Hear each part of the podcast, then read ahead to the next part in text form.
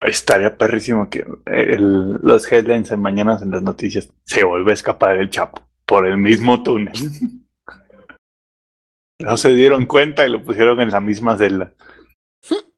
El de forma, en chinga. Langaria.net presenta Showtime. El podcast más grande.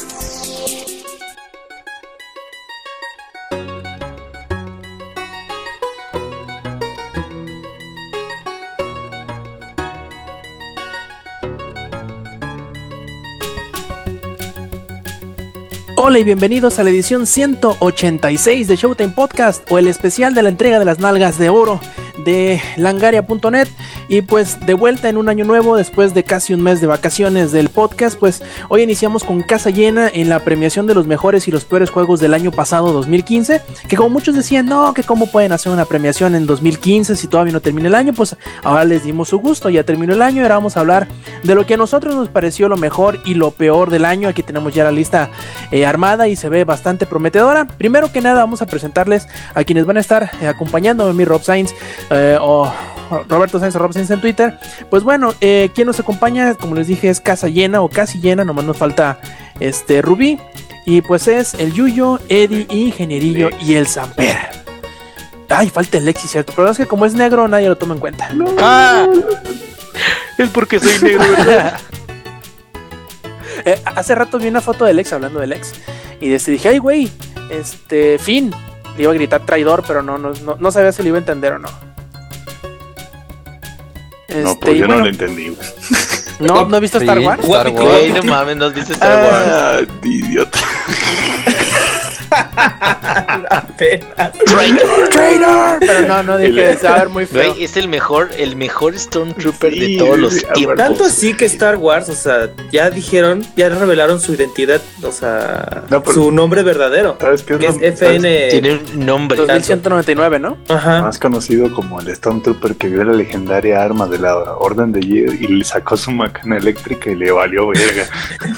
La cosa más chida, este güey tenía pistola y dice, no, no se la verga, que tiramos la Ah. pistola y nos vamos a los chingas. Ah, bueno, pero en fin, a lo que nos atañe antes de, sa- de salirnos del curso de la plática, como siempre lo hacemos, vamos a empezar eh, por explicar cómo es la mecánica de nuestra entrega de la premiación de los mejores juegos del año. Nosotros en vez de hacer una típica premiación en cuanto a géneros y cosas así, decidimos hacerlo en tres simples categorías, que es la caca, las nalgas de plata y las nalgas de oro. Que me imagino que los nombres ya son como que medio explicativos, pero se los voy a explicar de todas formas. ¿De qué trata esto? La caca es lo que a nuestro parecer son los peores juegos del año. La plata son que son unos buenos juegos, pero como que les hizo falta algo para estar en la cima. Y el oro son aquellos juegos que para nosotros son o compras obligadas o los juegos que debes de jugar eh, si es que se te pasaron o si tienes alguna este, alguna compra o un regalo pendiente, bien podrías agarrar cualquiera de los que está en el oro y quedarías muy bien con quien se lo fueras a regalar. En fin, vamos a hablar eh, largo y tendido, me imagino yo, defendiendo y desdefendiendo y pues sobre todo hablando de lo que más nos gustó del año. Y como siempre suele suceder, vamos a empezar de abajo para arriba, así que vamos a hablar de lo peor hacia lo mejor. En el orden que les expliqué, caca, plata y oro, primero que nada. ¿A qué juegos le tiramos caca? El primero de ellos es Evolve. A ver, ingenierillo, cuéntanos por qué Evolve es uno de los juegos que se merecieron la caca del año. Evolve es un pinche juego que demuestra que la evolución no existe en esa casa desarrolladora, cabrón. Es, eh, fíjate que nos tocó, incluso a Samper también le tocó al mismo tiempo que a mí, una temporada de una beta abierta, donde dijeron, ay, sí, el fin de semana beta y la chingada. Ahí voy de pendejo, y, "Va, vamos a descargar el pinche juego y la chingada. Bueno, yo lo traté de jugar, no te miento, o sea, lo descargué, todo bien, instalación, corre la- el menú y la chingada, todo bien. Y a la hora de querer conectar un juego, me conectaba a los juegos. Lo intenté por más de cinco ocasiones diferentes, y al menos en mi caso en particular, eh, ninguna de las ocasiones pude realmente jugar. Es decir, había un lag horrible, cabrón. Este, la el juego en sí, ahora sí de que el concepto del juego es de que tengas una eh, hay alguien que es la bestia y hay cuatro personas que son los cazadores. Entonces entre cuatro tienen que tratar de destruir a la bestia y si la bestia va comiendo va agarrando cosas así, mientras más tiempo pase, más este más poderosa se convierte y todo eso. Pero lamentablemente el juego está muy desbalanceado. Entonces, eh, si, sobre todo en ese fin de semana, los que sí pudieron jugar, si te convertías en la bestia, ya chingabas, güey. Ya, a la verga los pinches cazadores. Así de, ahora hijos de su pinche madre. Entonces, ese tipo de, pérdida de balance llega a, a cansar, llega como a decir, a ver, cabrón, ¿qué es lo que está pasando? Y bueno, no sé cuál habrá sido la experiencia tuya, Samper. Exactamente la misma. Dije, voy a jugarlo. Nunca me conecté. Y cuando me conectaba, me te daban unas reverendas madrizas, güey. O sea, el juego era un solo lado. Y, este, y de hecho, madre- estaba, también estaba bien caro porque salió como, no con uno, con dos Season Pass. Ah, sí salió. Sí, Salió con no. dos Season Pass y aparte el juego no era barato a la tuvo hora de la salir. primicia sacar dos Season Pass. Entonces, Entonces, eh, la neta, hay juegos mucho más baratos, mucho ching, mucho más chingones, güey. La Sí. neta. Fácil. ¿Qué onda? Samper. Ya, este, antes de que siga el link, este, ya es que Eddie dijo que el, que el Stormtrooper que saca el bastón y le cae a madrazos al fin ya tiene nombre. Es el F1, es el FN2199. 2 más 1, 3, 9 entre 3, 3, 9 entre 3, 3, Half-Life 3 confirmado. Oye, sí es cierto, cabrón. Es una señal Sí, divina. es una señal divina. Bueno, sigan. Pero, ah, Pues de espera, ya espera, es lo que hablando- teníamos espera, que decir hasta ahorita. Pero, pero, pero, hablando de lo de Half-Life, ¿qué no habían, eh, qué no se había ido el que escribió Half-Life 1 y 2? Ayer precisamente Entre hoy. Sí, así es, sí, este. Y pues ahora sí de que yo la neta yo siento que no va a salir, güey. O sea, creo que las expectativas son demasiado altas como para poder cumplirlas y la gente es demasiado criticona, güey, como para no tratar de destruir eh, lo que se ha estado esperando por tantísimo tiempo. Entonces, no van a hacer un Duke Nukem, güey, como, como sucedió el, con la vasca de Duke Nukem, que era Forever, ¿cómo se llamaba? Forever. O sea, fueron 10 años de desarrollo, no mames. ¿Y este cuánto va el último Half-Life salió en que 2006? Creo, ¿El episodio 2? creo que sí. Hace Simón. 10 años, ya imagínate. 2000, Pues 2006, entonces El episodio 2. ya es demasiado tiempo, güey. Ya solo quisieran un reboot, ya solo quisieran una, una historia diferente que no tuviera que ver con, con la original, pero no es demasiado tiempo para otra secuela, güey. Esa carne O ya sea, se des- mosqueó, pues. despido de Half-Life 3 no existe nunca. No, que- prefiero quedarme con la idea del cómic ese donde se muere Gabe Newell, güey. ya todos lo han visto, ¿no? Sí. de que lo, lo deja, deja este la compañía y entonces suben gratuitamente Half-Life 3 y otra es lo más hermoso del pinche mundo y la chigadota es una mamada. Pero bueno, estábamos hablando de los pinches premios, ¿no? Sí, de hecho, ¿sabes qué es lo más triste de, de Evolve al menos?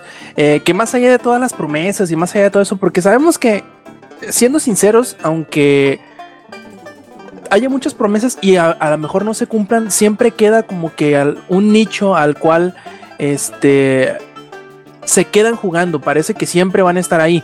Y desgraciadamente parece que para Evolve ese nicho nunca llegó. Todo el mundo huyó como si tuviera la peste ese maldito juego y nadie se quedó jugando. Porque quién sabe, simplemente se fueron. Y ahorita, aunque sí hay poquita gente, yo creo que no es lo suficiente como para que. ¿Sabes? ¿Sabes a qué me recuerda? Me recuerda mucho, y fíjate qué contraste, por ejemplo, con, con Left 4 Dead 2, Ujú. que ya cuántos años tiene ese juego, y tiene una cantidad considerable de personas que lo juegan regularmente. Y siempre hay gente ahí, O güey. sea, siempre hay gente en, en- sí, vas a meterte a Left 4 Dead 2 y siempre hay gente, güey. Eh, pero, por ejemplo, los juegos que me recuerdan eso son el de DC Universe, más solo que las pinches este, Que yo cuando era nalgas niño. de Laura Bozo, güey. Sí, sí, sí, más, no, uh, no tanto, tampoco tanto, güey, no, no mames. Este, y también sabes cuál otro, aparte del de DC Universe. Ay, que no se me se me va el pinche Star Wars, el Old Republic. No, fíjate que ese también tiene Sí, algo de gente. Sí, como no, bastante. Mm. Van a, van a No, lanzar nueva. Wars 2 expansión, ¿no? Está atascado de gente. El MMO, el MMO de Star Trek, güey. Oh, sí. El MMO de Star Trek, puta, empezaron con que no, va a ser una chingonería y bolas, güey, nadie. Lo pusieron gratis, bolas, güey, nadie, güey. No, Chale. Muy mal. Y pues bueno, yo creo que eso es lo que va a terminar matando a Evolve, si es que no prácticamente ya está en su lecho de muerte. Aunque acaban de anunciar ¿no? no- nuevo contenido, Sí. acaba de salir hace poquitas Sí, si, no, semanas. si no lo mató su tener dos Season Pass y cobrarte los dos, además, ¿cómo no lo va a matar eso? Ah, no.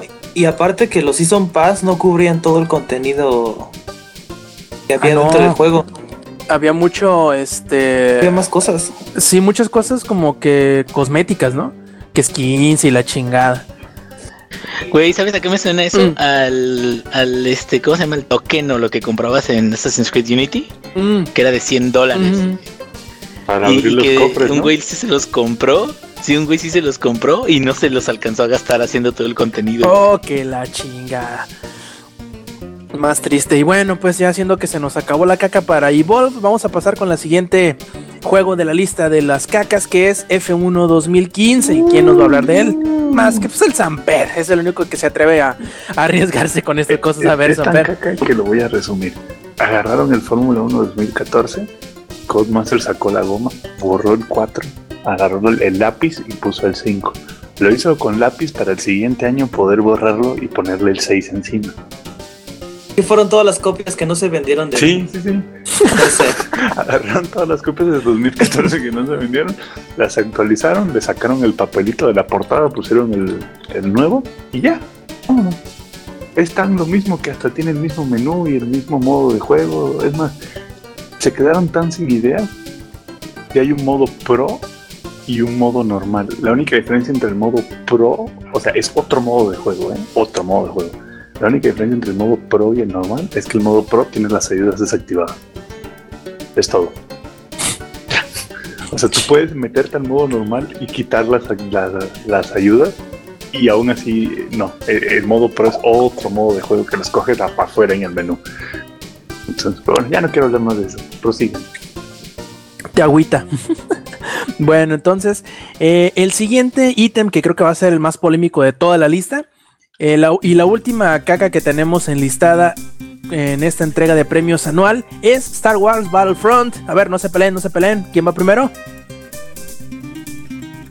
Esa perra, A- ya se a pues es el único con, con una nave con una nave espacial para correr los Samper. A ver, Samper. Creo que se nos fue. Ya se enojó ya- además. Ya ¿eh? se fue en su nave espacial. Sí, dijo, no, chingues, me voy aquí. Ah, la- hizo una Kylo y empezó a agarrar y Eddie, cortar Eddie, todo el hagamos una cuarto. fusión, hagamos una fusión para hablar de Metroid Fusion, Metroid, este, Federation. Federation Force. Federation ¿Quieres que hablemos, ¿quieres que hablemos de eso, Rob? Pues nada, ya que salga, ya que nos digan qué onda los de Nintendo. De hecho, por ahí en, en este el Día de los Inocentes, el 28 de diciembre, Adam se aventó una una de este nota de broma en donde Nintendo supuestamente había cancelado a Federation Forces y creo que mucha gente sí se la creyó, ¿eh? Y mucha gente feliz. Así que, qué Rob, bueno que cancelaron esa mierda, pero Rob, no. es que cómo puedes creer que con esa cosa que sacaron de trailer va a ser un buen juego. No, o sea, mira, eso es peor a que una mujer, a que tu crush te diga que no. Y ese mismo día te haya cagado una paloma. Ese mismo día tu celular se rompió de la pantalla. Y ese mismo día no hubo tortillas y, y eso que ya eras el que seguía. Y solo querías un peso de tortillas. ¿Me escucha, doña Mari? Yo quería solo un peso. Ay, chale, qué feo. Pero bueno, yo creo que el, eh, que que más que todos quería hablar parece que se nos acaba de, de ir. Tuvo un inconveniente Samper, al ratito vuelve. Eh, de Star Wars Battlefront, creo que lo que más le dolió a, a, a Samper, que es muy fanático de los eh, Battlefield, es que se sintió como que muy vacío, como que... Yo, yo también puedo hablar porque este igual jugué eh, un madral en el en, en PC y en, en el PSP. Te puedo decir que la versión de PSP, la de PSP, la de casi 10 años o más, tiene más contenido que la que acaba de salir. Qué haber triste. quitado, haber quitado ese modo de, de- pon tú, nada más de que no tiene este lo de las precuelas, no tiene las guerras clónicas, este y que no tiene las batallas este espaciales o el modo de conquista galáctica, creo que así era, pero bueno, era de conquistar la galaxia. Este, aparte los mapas, creo que no sé si estoy mal, creo que tiene menos de seis mapas. Eh, no, no, no, me, no se me justifican los 60 dólares que este cuesta el juego. Y lo que se me hace muy raro es que esta semana es la tercera vez este, que está en descuento Star Wars en la Xbox Live. No sé qué quiera decir eso, pero ya, ya lleva bastante tiempo ese juego en, en descuento. Y aparte, la abominación de, de Season Pass, el costo de ese estúpido Season Pass de 800 pesos. O sea, aparte de que el juego cuesta 1200, tartan 800 pesos en Season Pass, pues que es... Y que todavía no ha salido nada, ¿eh? y no han dicho absolutamente nada, o sea, no han, no han dicho... Fíjate, si dijeran, es que también sería un arma de doble filo, o sea, si dijeran que el Season Pass va a traer las este, eh, batallas espaciales, este, digo, las batallas en el espacio, este, la conquista galáctica y las presecuelas, me espero a que salga la versión, ¿qué? ¿Juego del año? Sí, y aunque también creo que jugaron mucho con el hecho de que la gente que medio conocía lo que ofrece por lo general DICE en los premium, eh, iba a decir, bueno, pues también va a haber eso mismo o algo parecido eh, con Battlefront. El problema es que la, la, la fórmula de gameplay de Battlefront, digamos que no era necesariamente muy aceptada por ese mismo público que les podría depositar su confianza. Y si no lo tienes agarrados de esa forma, como lo tienes con, Battle- con Battlefield, entonces, ¿cómo piensas que se van a arriesgar a gastar el 70% o 80% del precio que ya pagaron por el juego por un contenido adicional que todavía ni siquiera se ha visto? Incluso creo que tuvieron que regalar alguno del contenido al principio, ¿no? Las primeras semanas tuvieron que regalar, La batalla Algo- de Jakku. no, o avisar que iban a regalar algo, no sé, unos mapas para como que calmar a la gente porque estaban estaba muy fuerte la queja de que era muy poco el contenido que traía y pues probablemente tengan razón, ¿no? Quizás sí muy divertido, quizás, pero si no tienes Sí se ve hermoso el juego, pero es que y ya, o sea, falta un buen de contenido, o sea, dieron un contenido manos y piernas, y no, nada, y no nada más decir que, que es los mapas lo que les hace falta, ¿no? También no, no hay tantísima selección de, de armas o de habilidades. como- de héroes. Sí, como para que justifiquen o que te, te dé la motivación suficiente para seguirlo jugando. Eh, esto no quiere decir que no sea divertido. Yo he escuchado mucha gente que dice, no, es que está súper buenísimo, está Adam, divertidísimo. Por ejemplo, Adam, Pero- yo escucho que está diciendo puras cosas maravillosas y no digo que esté mal el juego, sino yo me quejo del contenido, de que no tiene nada, es no es equiparable a, al, Battle, al Battlefront 2. Sí, sí, sobre todo. Es, es una comparación completamente injusta, puede decir yo, pero pues tienen razón al final de cuentas en decir que se siente como que le hacen falta piernas para que te dure mucho. Yo creo que ese es, lo que la gente decía. El problema es que no siento que me dure. No siento que, que, que, que justifique el gastar tanto. A lo mejor cuando ya cueste 300, 400 pesos la gente va a decir, no, sí, cómprelo por ese precio. Uff, adelante. Como Titanfall. Ándale, de hecho, ¿sabes qué es lo que mucha gente me decía? O yo escuchaba decir a mucha gente, eh, el comprarla... eh, si tienes la suscripción del EA Access, es que te lo regalaban como por 10 o 12 horas, dicen que es más o menos lo tiene. que te dura. O sea, está mejor comprarte el EA Access por 400 pesos al, al año que este que el Sí. Battlefront. Que a final de cuentas te lo van a regalar muy seguramente ya más, más adelante. Ajá. De este, oye, ¿sabes cuál se nos olvidó agregar? Que no sé si sería también caca. Battlefield, este, Hardline. Mm, Tampere. Ah, sí escuché malas San Pedro cosas de ese. Igual pero hubiera hablado este, mal de ese. Ese juego pasó sin pena ni gloria. Tanto así que para menos de un año de haber salido, se fue al programa EA Access. Yo, yo lo que escuché de comentarios de ese es que luchaba demasiado, demasiado para no parecer un Battlefield. O sea, como utilizar la interfaz y utilizar todos los recursos, pero tratar de como innovar y al final se aleja del concepto que es el que le ha dado el éxito a través de las franquicias. Oye, de hecho, acá Mm. nos dice Jesus RGA por, por Mixeler. En cuanto a Battlefront, dice: Battlefront es vacío, no piensan meter más contenido, la verdad no vale la pena comprarlo al menos ahorita. A finales de 2016, dice él, posiblemente valga la pena. Y, sí, quizá como dice este Eddie, mejor me espero la edición de juego del año que traiga todo y probablemente ya lo voy a disfrutar bien chido, ¿no? Pues O ojalá sea, y sí aunque sea esté en así. 1200, pero ya que traiga los ciento y tantos mapas que dicen que. Y no creo, lo ¿De van qué? a dejar más barato. Lo van a dejar más barato. No lo van a dejar a los 60 dólares, quizás 50. Cuando salga esta edición, si es que llega a salir, porque de esos juegos de Battlefield, por ejemplo, los de Battlefield no lo traen incluido, no viene una edición en disco con todo, ¿verdad? Mm, en disco no lo he visto, en físico no lo he visto, pero en digital pues ya está la versión. en digital sí viene, Ya está la sí. versión premium que está La pusieron en 350 pesos, ya está. Y créeme que vale muchísimo más esa de Battlefield Sí. 4, que, la da- que le están dando soporte todavía después de casi dos años. Está muchísimo Está, está bastante, está bastante impresionante. Y pues bueno, ya salimos de como que el, Otra vez. el parche feo, ¿no? Como que el parche feo de, de, de las, de la premiación. Ahora sí vamos a empezar a dar las nalgas, empezando por las de plata.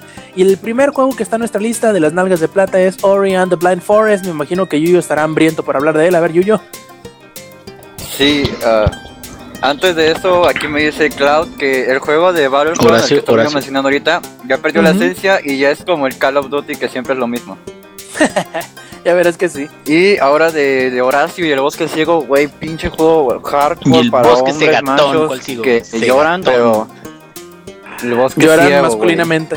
Güey, es que sé, güey, digo mucho güey, no sé por qué, güey, pero el X, güey.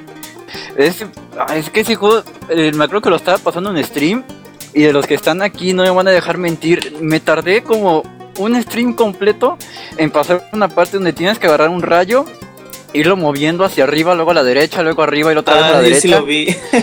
Esa No parte, güey, me tardé un mendigo stream en pasarlo. Y ya de ahí viene otra parte muchísimo más difícil, que es escapar es la primera parte de cuando se va inundando el bosque, que lo tienes que purificar.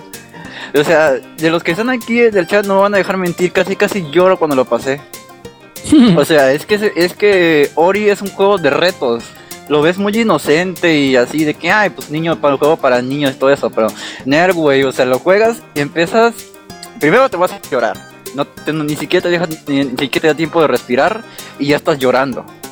Y en segundo, gráficamente hablando está súper chingoncísimo. Este, es tipo como Metroid o como el famoso de ahorita Action Verge. Sí, se llama así, ¿no, Rob?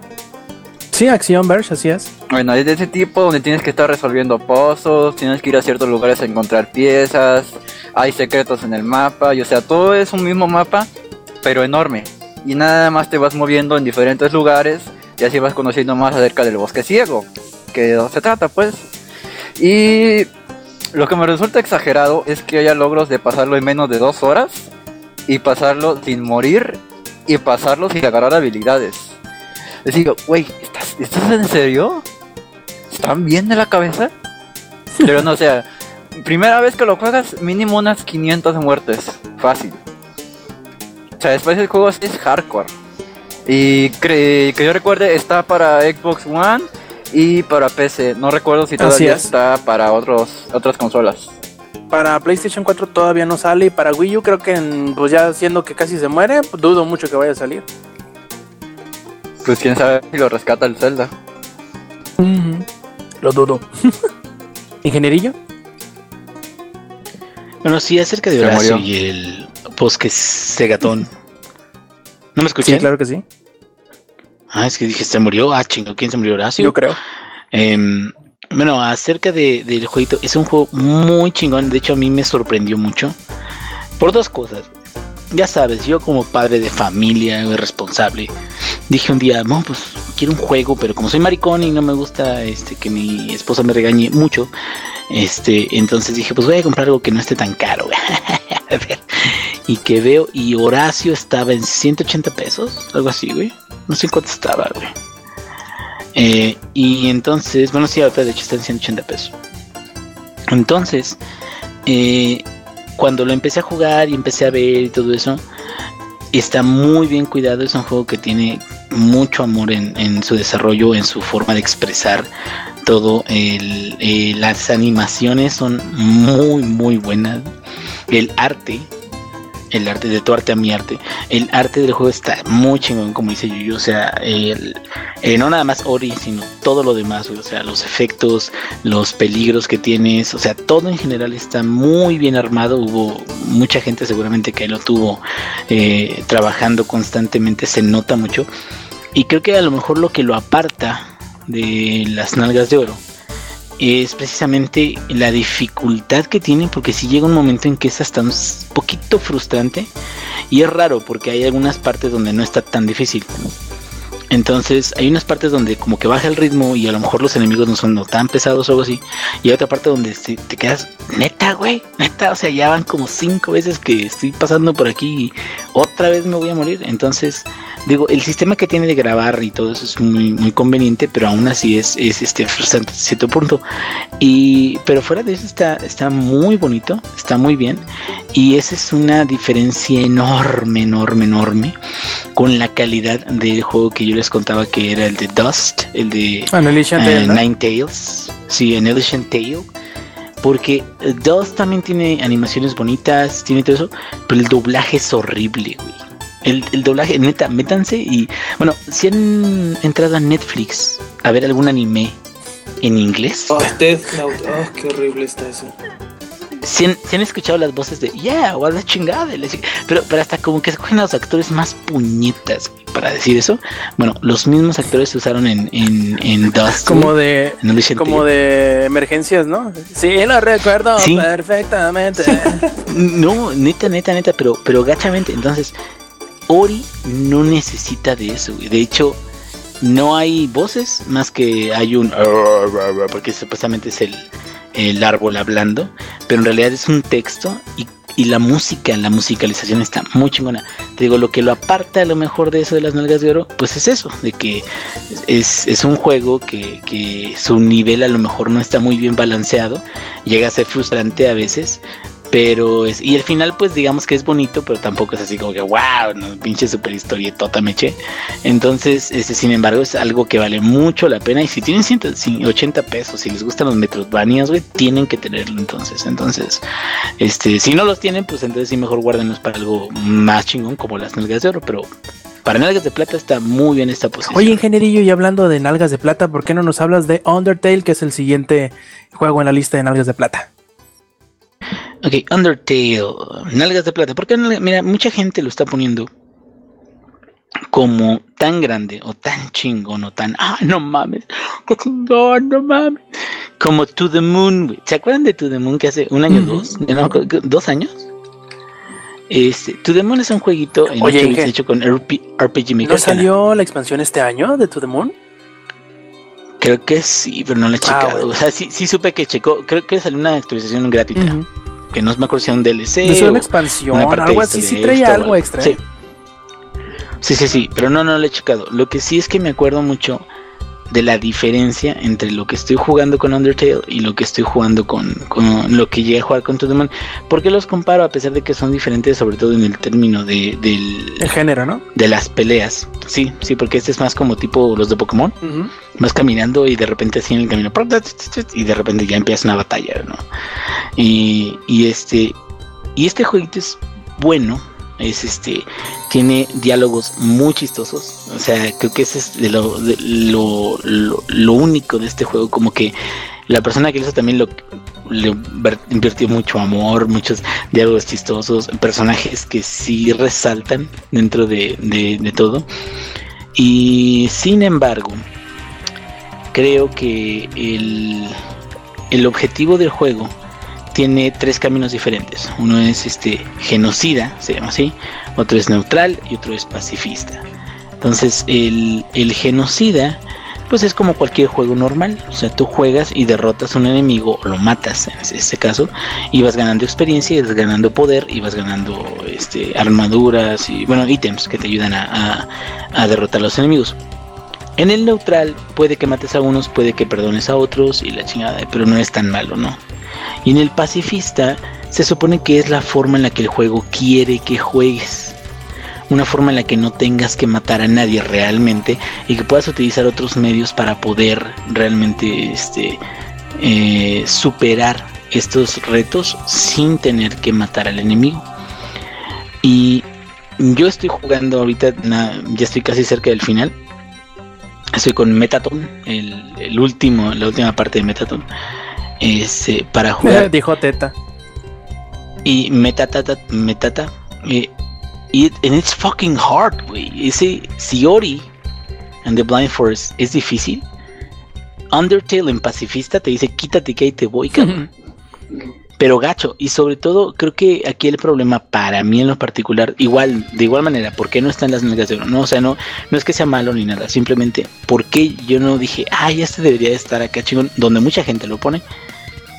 Es que los jueguitos, eso puede ser una ventaja, bueno, es lo único de, pero para mí como que también no es tanto una ventaja.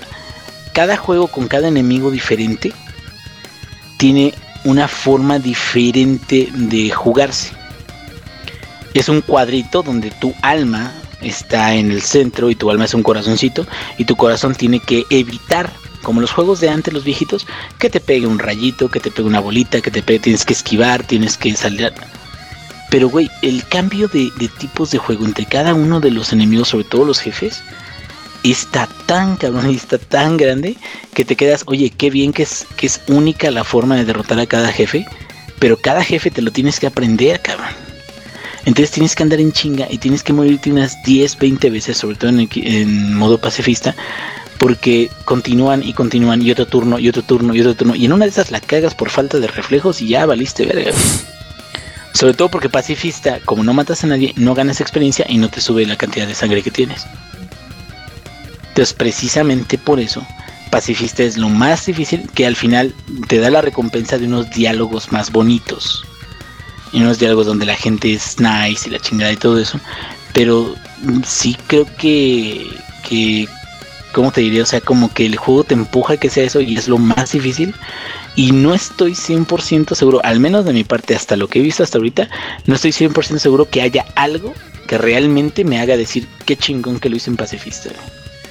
O sea, que valga la pena. No porque sea malo o no porque no tenga diálogos bonitos o la chingada algo así, sino porque es ese tipo de cosas que tú ves. No sé, no sé si alguien ha visto aquí la serie de, de este, The Following con Kevin Tocino. No.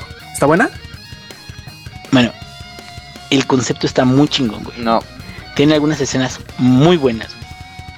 Pero la, la serie la empiezas a ver y te estás muriendo de ganas porque ya se acabe. Oh, que la chingada. Pero no, no porque, no, o sea, por ya llegar el último capítulo, pero no porque esté buena, güey, sino para así de ya, ay, quiero acabar, chingada madre. Entonces es más o menos el sentimiento como que tengo ahorita, como que me quedo, ay, Sí, pinche sí he tenido hueva, ese sentimiento, Inge. Una vez, por quedar bien con alguien, nos metimos a ver, o nos obligaron a, a todos los hombres a meternos a ver High School Musical 3. Y Dios mío santo, Dios no mío mames. santo, casi me meto uno de esos de apoyabrazos por las orejas, porque no, no, no. Dios santo. Eh, y, y es, es eso, Yo es lo que tengo te un digas, comentario bueno, por tiene su mérito, A ver. ¿sí? Ah, me dice este John que ocupas meterle mucho para sentir cosas chidas de este de Undertale y que Metatón es un amor. Ah, sí, lo que pasa es que fíjate que eso también es muy bonito. Todos los personajes, desde el punto de vista pacifista, son muy buenos, güey. Son muy amigos, son todo eso. Y realmente te están atacando porque todos los humanos este, capturaron a todos los monstruos dentro de ese monte.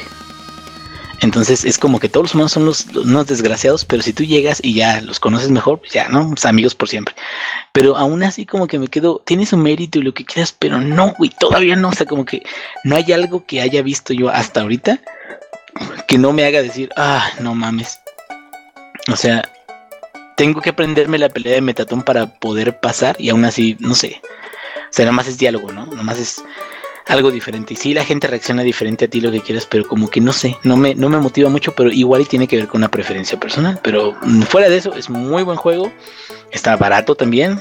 Sí, vale la pena que lo compren si es que no tienen nada más que comprar.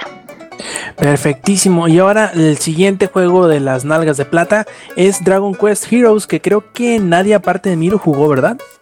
¿Qué es eso? Perfecto, bueno, eh, a mí me gustó mucho Dragon Quest Heroes, sobre todo porque en realidad, aunque es un juego Musou o a la Destiny Warriors, a Dynasty Warriors, perdón, este se siente, se juega, se ve, se escucha como un Dragon Quest. En realidad te la crees y tú, pues sí, haz de cuenta que estoy jugando un Dragon Quest. Este, los diseños eh, de criaturas y de personajes son de Kira Toriyama, la música es de Koichi Sugiyama, la dirección es de Yuji Horii. Está bien bonito el desgraciado juego, pero es como que en un género distinto, es la única diferencia. Es como cuando juegas, bueno, quizá la comparación sea injusta y a lo mejor hasta incorrecta, pero es como cuando pasaste del primer Zelda al Zelda 2, dices, ay güey, como que es muy diferente, pero como que sí, ¿no? Sigue siendo Zelda, algo así pasa con este. Eh, lo único malo, lo único por lo que para mí no pasa del peldaño de las nalgas de plata a las nalgas de oro, como dice el ingenierillo en, en sus comparaciones de los juegos anteriores, es que a lo mejor el género no es para todos y a lo mejor si tú quieres o tienes las ganas de jugar un Dragon Quest de verdad, al pie de la letra como debe de ser, no te va a llenar por eso, porque no es un RPG, este, porque... eh, no sé, no es simplemente porque no es un RPG, pero tiene muchísimos, este, mm, pues muchos detalles, muchos puntos, muchas mecánicas iguales, la de la compra de las armaduras, este, la mecánica de la alquimia, subir de nivel, distribuir tus habilidades, ponerle sus puntos de, de, este, de, de los estatus y todo. Está bien bonito el juego, pero no sé, aunque a mí me gustó mucho, quizás porque soy muy, muy, muy fan de la serie y estoy que me muero por, por jugar un nuevo Dragon Quest que este que sí que, es- que sé que sí es mucho juego, que sé que sí es muy bueno, me llenó, pero sé que no, no necesariamente a todos les vaya a gustar, sobre todo a los que no les guste para nada el género de Musou o el género de los Dynasty Warriors, pero para mí este Dragon Quest Heroes es uno de esos juegos especiales. ¿Por qué? Porque si eres un seguidor de, de Dragon Quest que quiere algo nuevo de Dragon Quest y que tiene, digamos que la mente lo suficientemente abierta como para poderle echar un ojo a algo que no es del mismo género, o si te gustan los Musou y te gusta Dragon Quest, creo que es la cruza perfecta para ti, pero no es para todo el mundo, desgraciadamente.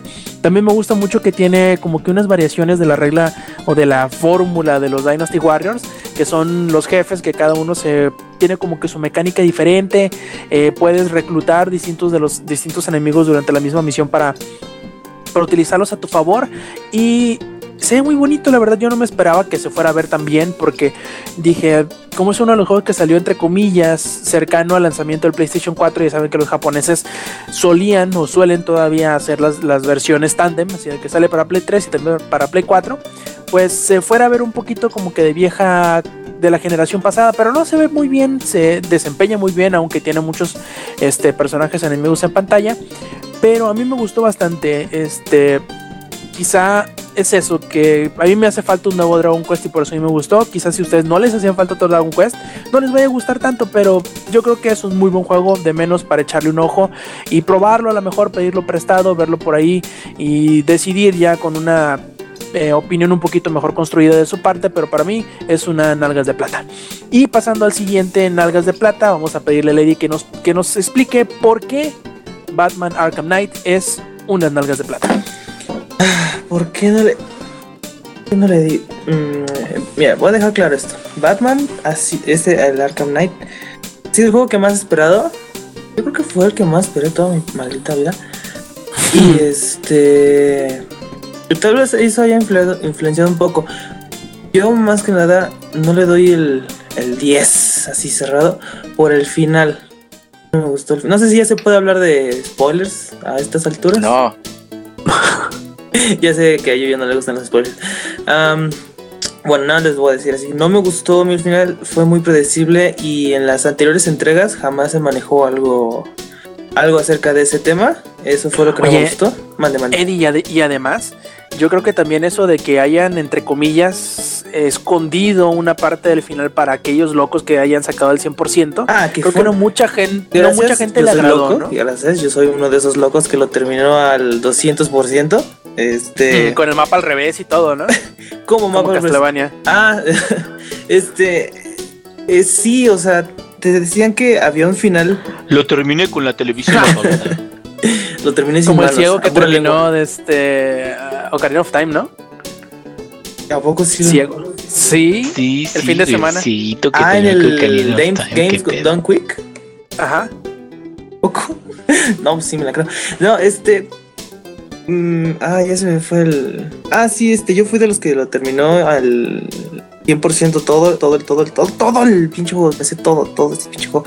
Este, y el final, este, lo que les dan a los que lo terminen a esa. esa eh, ¿Cómo se llama? Completición. ah, porcentaje. Completionistas. Ajá. Este no es muy este. No nos merecemos eso, la verdad. O sea, es. eh, los acertijos del este los retos del acertijo todas esas cosas que, que tienes que hacer este que son muy muy muy tediosas no valen la pena hacer eso para activar el protocolo este Nightfall y y dar ese ese final que da esos finales me cagan porque ya dijeron que no va eh, bueno o sea que es el final el final y dejan más preguntas que respuestas esos finales esos no me gustan. Me gusta que sea que aten todos los cabos todo cabo suelto ya quede bien este con este concluido bien. En este no este dejó más preguntas que respuestas y con máscara de, de fuck. Esa niña esa niña afroamericana que está con la mano al- alzada así de ¿eh? O sea no no me, no me gustó no me gustó e- ese final ya me están regresando a las cosas que no me gustaron, como por ejemplo que no hay este. Eh, ¿Cómo se llama? Subjefes. Como tal cual en, en los anteriores juegos. O sea, en el anterior, en el 1 podés este, reconocer a esta hiedra venenosa. Este, puedes reconocer a Bane como, como subjefes. Y en cambio, no, no, no sé si Samper lo haya terminado de jugar el Batman Arkham Knight, este, pero creo que ahorita todavía no está. Este, le podría preguntar, nómbrame más de dos subjefes en Arkham Knight y no hay, no hay absolutamente ninguno. Lo único que hay ahorita es de que ya los agregaron en el nuevo DLC, en el este, Age of Infamy, que ahí sí ¿Ya para qué? Ah, ya, ¿para qué? Y lo que más lo que más me agradó, qué bueno que sí jugué el Arkham Origins, este, es que hay un buen de referencias a Arkham Origins, o sea, sí, sí lo agarraron a, ese juego, o sea, pero hasta puedo decir que hay más referencias que de este juego que del primero, o sea, sí, eso sí me gustó muchísimo, ese sí, tiene muchas cosas, eh, pero lo que no me gustó es de que las cosas que agarraron del Arkham Origins no las hicieron, las hicieron con una hueva total en el Arkham Knight. Por ejemplo, Deathstroke. ah, es- en, en el Arkham Origins es wow. O sea, es una de las mejores peleas.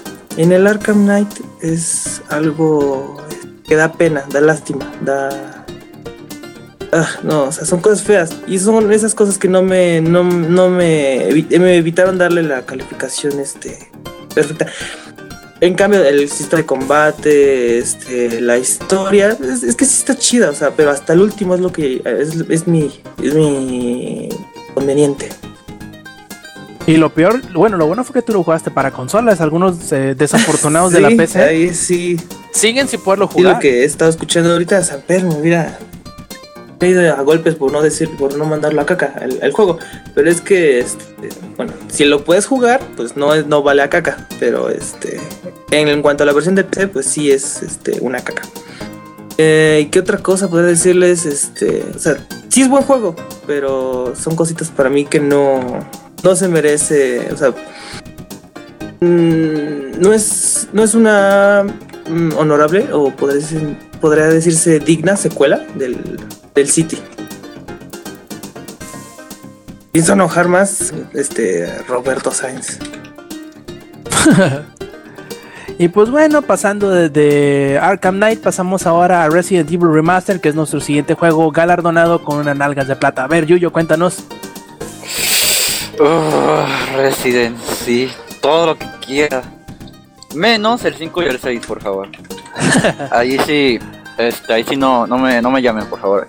Eh, Resident 1 Reborn Remaster, ¿qué es lo que más me gustó? Bueno, pues, obviamente, hablemos un poquito del diccionario, amiguitos. Un diccionario es una, una cosa donde checas el significado de las palabras. Y tenemos que tener en cuenta que hay dos cosas diferentes. Remaster, remake y reboot. Un reboot es donde agarran la historia original y le agregan unos pequeños detalles del director. Si me equivoco, me dice Rob. ¿Está A bien? Ok. pues podemos decir que sí. O sea, en resumen, eso es un reboot. Ujú. Según yo, reboot es. re- no, según yo, un reboot es que reinterpretes completamente lo que estás queriendo rehacer. Como por ejemplo el nuevo Tomb Raider. O el de Star Wars. Mm, no, eso es secuela. Bueno, Originalmente. este, eh, ah, un ejemplo es Dragon Ball GT. Ese sí es un reboot. no Este, necesariamente, pero bueno. Y este, bueno, remaster es cuando agarran así todo, todo, todo igualito, igualito, igualito, pero lo hacen más, más HD. Todo se ve así como de actual generación. Y remake es cuando agarran el nombre y lo hacen como quieren. Eso es definitivo. ok, sí. Y por ejemplo, ya ahora sí, hablando del Resident Evil Remaster, esto lo único que hicieron fue agregarle todo en HD. Que pues obviamente al principio hubo problemas de que a muchos no les corría, que les corría lento y eso. Pero pues a mí me corría bien, o sea, me corría 20, 25 FPS, pero yo lo pude acabar. Y, o sea, tengo un récord de una hora con 43 en acabarlo. O sea, eso, y eso que lo tengo en 20 FPS. Pero sinceramente estoy muy agradecido con Capcom. Bueno, estoy agradecido y no soy agradecido porque hicieron un, este, remaster del remaster. Bueno, no, hicieron un remake. No, no, no, no, no. Es que, está- es que es un juego de palabras ahí. Hicieron un remaster del remake que ya habían hecho de Resident Evil 1. Porque si no recuerdan, antes salió una versión remake para este GameCube de Resident Evil. Que es justamente esa versión, pero pues, obviamente con gráficos de cubo y todo eso. ¿Hay cosas extras? Eh, no. Bueno, no, no, no, no, no, sí es cierto, sí es cierto. Sí hay una cosa extra. Hay un juego, bueno, un juego, un modo llamado este Prototype o algo así. El chiste es de que es la es el modo de juego más asquerosamente difícil de todo Resident Evil, porque haz de cuenta que es este tú tienes un baúl en tu casa. Y ya ves que normalmente lo que harías es que si dejas una cosa en un baúl y vas al baúl del Walmart, ahí lo vas a poder encontrar otra vez. Entonces lo que hacen aquí es de que si tú dejas un artefacto, una llave, un spray, unas balas en un ataúd en tu casa, solo lo puedes agarrar en ese lugar. O sea, lo están Ujú. haciendo un poquito más realista. Y en otro sentido, este, los, los enemigos te bajan más. Y cuando tratas de apuntar con la pistola, no se autoajusta como normalmente lo haría el personaje, sino que tú tienes que calcular exactamente dónde le vas a pegar y si le vas a pegar. Porque créeme que aunque tú veas que tengas al enemigo enfrente, a veces ni siquiera estás, o sea, estás medio chueco. Y ahí se te va la bala y tú disparando como güey cuando ni siquiera le estás disparando.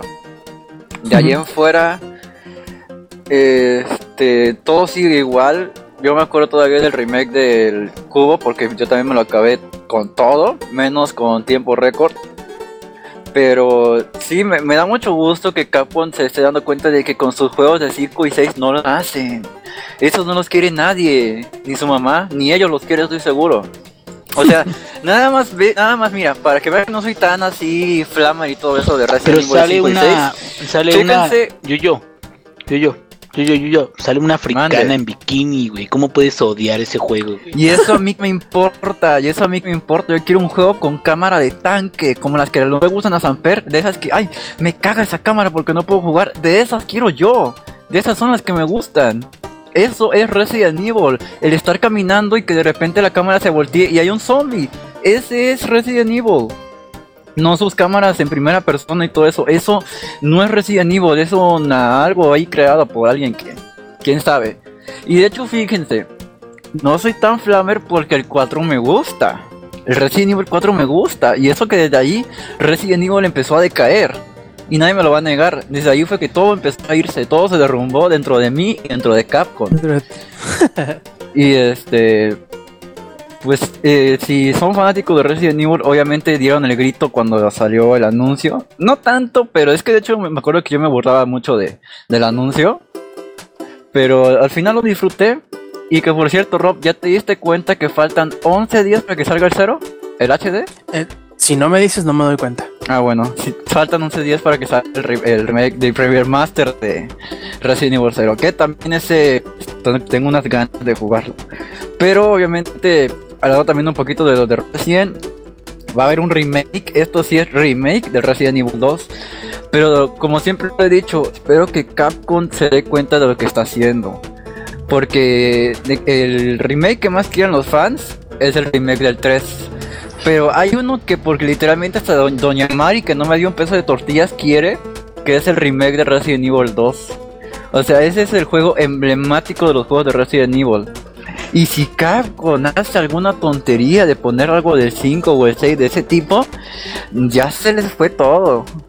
Van a ser el siguiente Konami. Y eso decir mucho.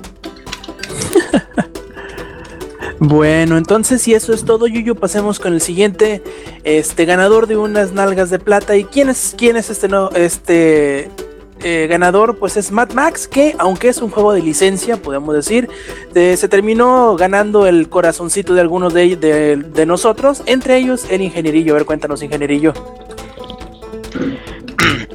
Mad Max. ¿Qué puedo decir de Mad Max? Oh, Mad Max. Mad Max en el desierto con tus carros y la chingada. Fíjate que este año pasaron dos cosas bien raras. La primera es que salió una película remake de Mad Max que fuera buena. No, no que fuera buena, güey, que fuera excelente. Buenísima, ¿eh? Este, buenísima. De hecho, yo siento que sí es de. Es más, me entretuvo más que Avatar de, de este James Cameron, güey, para acabarla pronto. güey.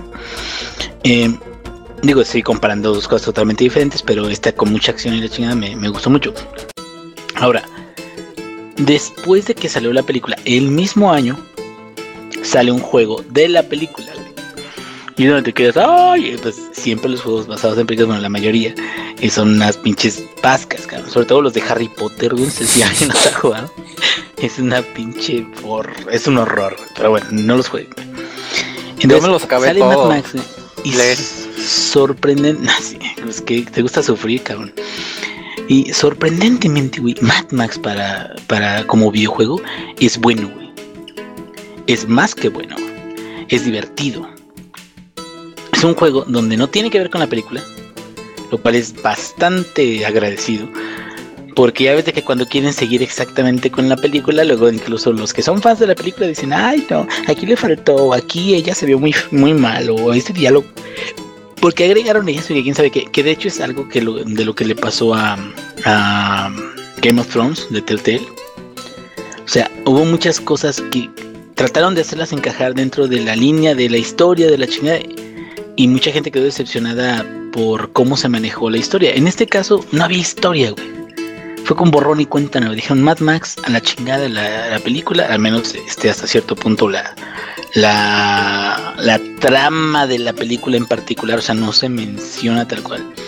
Se menciona creo que a Immortan Joe, ¿no? Que es que son los hijos de Immortan Joe, me parece, los, los este, meros chingones de ahí. Este, el juego es un excelente juego de autos. La neta, si a ti te gustan los GTAs, si te gusta Just Cause, si te gustan juegos de ese tipo, es más hasta, ¿cómo se llama este? Eh, Saints Row.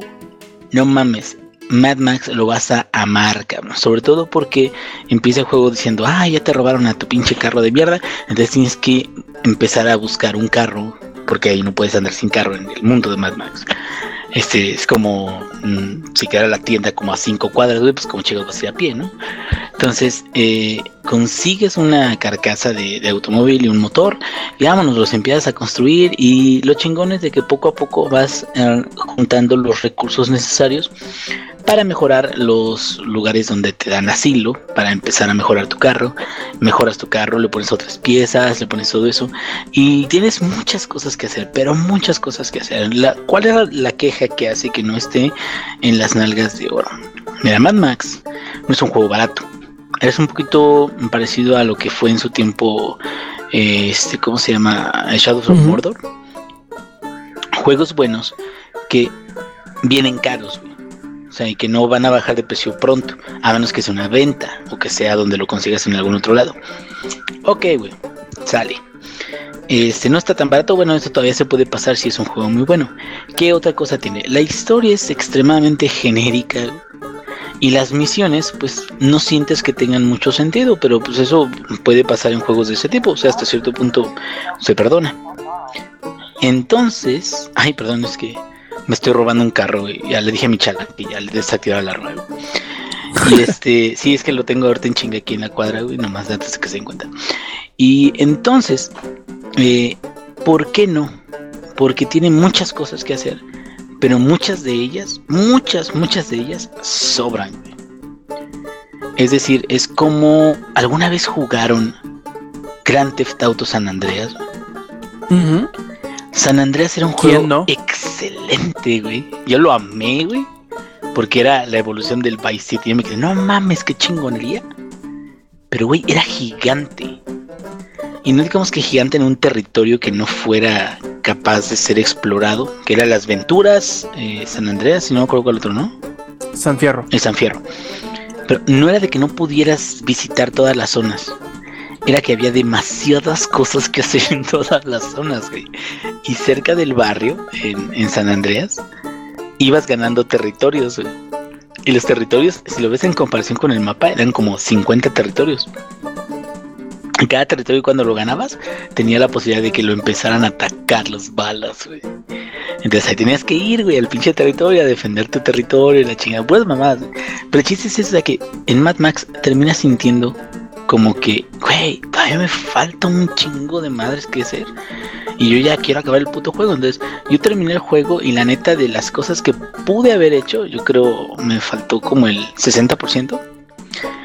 Y no me dejaron muchas ganas, como, como que no hay muchos premios, ¿sí me entiendes? Como que no hay un- una recompensa muy clara de haber terminado todo eso, más que simplemente terminarlo.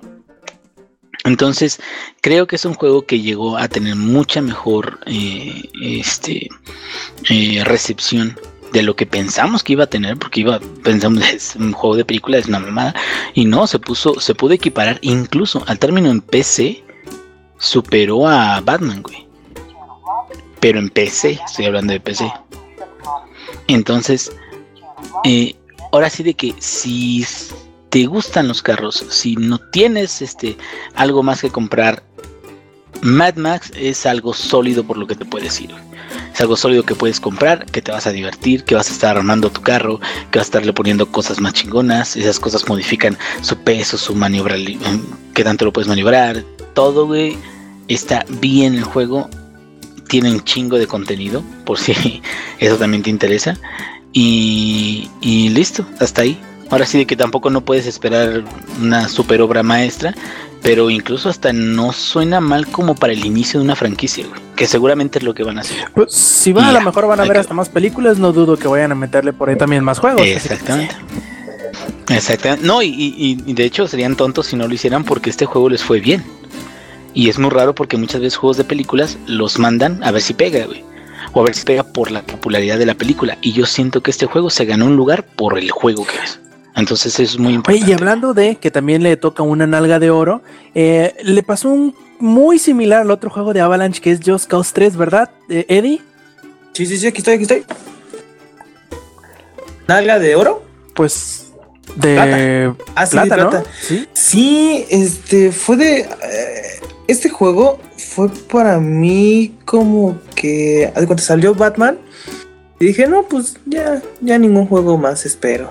Hasta que llegó la E3 y de repente empezó a mostrar todo lo nuevo de, de Just Cause 3. Y dije, no, no, no, no me voy a.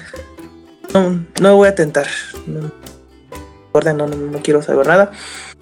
Hasta que Rob me dice que nos invitan los de Square Enix a, probarlo. Y ahí sí dije, ver. No, no, no, este. Se van a probar. Y este. Empecé a ver más videos y todo eso. Y. Ellos jugaron el 2. De. Sí. eh, ¿Seis años? De hecho, se habla- de hecho estaba hablando Sí, sí, con los, con los, este, desarrolladores. Les puse la pregunta difícil: ¿Cuándo salió su juego anterior? Y ahí nada, como que abren los ojos y. Sí, sí, sí, sí, sí, sí, más o menos sí fue como por ahí del 2010. Sí, creo que sí fue en el 2010. Y este. Y lo mejoraron.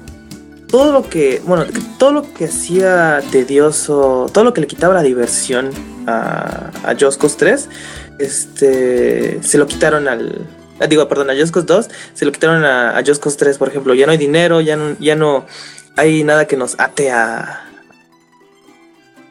a adquirir este armas, este, bombas, pistolas, este.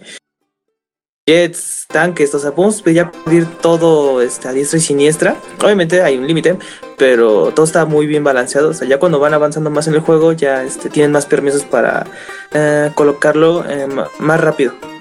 Por ejemplo, si pides un jet, este, y te dice, este, ¿quieres pedir otro? Porque te destruyó a los 5 minutos porque lo te diste mal, eh, no, pues tienes que esperar ahora una media hora. Entonces ya después este, ya se van quitando esos candados, por así decirse, y ahora esperas menos. O sea, son cosas que este, se agradecen, o sea, ¿cómo les puedo decir? Mm, es una gran mejora en cuanto al, al 2. Y en cambio también este, el, detalle en, los, este, en el mapa eh, por ejemplo, ya no es puro planicie, porque en el otro era pura planicie siempre, y en este ya este, los biomas ya tienen profundidad, por ejemplo, ya hay cavernas, eh, hay cavernas subacuáticas, o sea, está, está muy bien el, el- el nivel de detalle. Pero, ah, bueno, y la diversión, este, de destrucción y eso, o sea, es como si dijeran que este, es- ¿cómo es el simulador de Michael Bay 2015?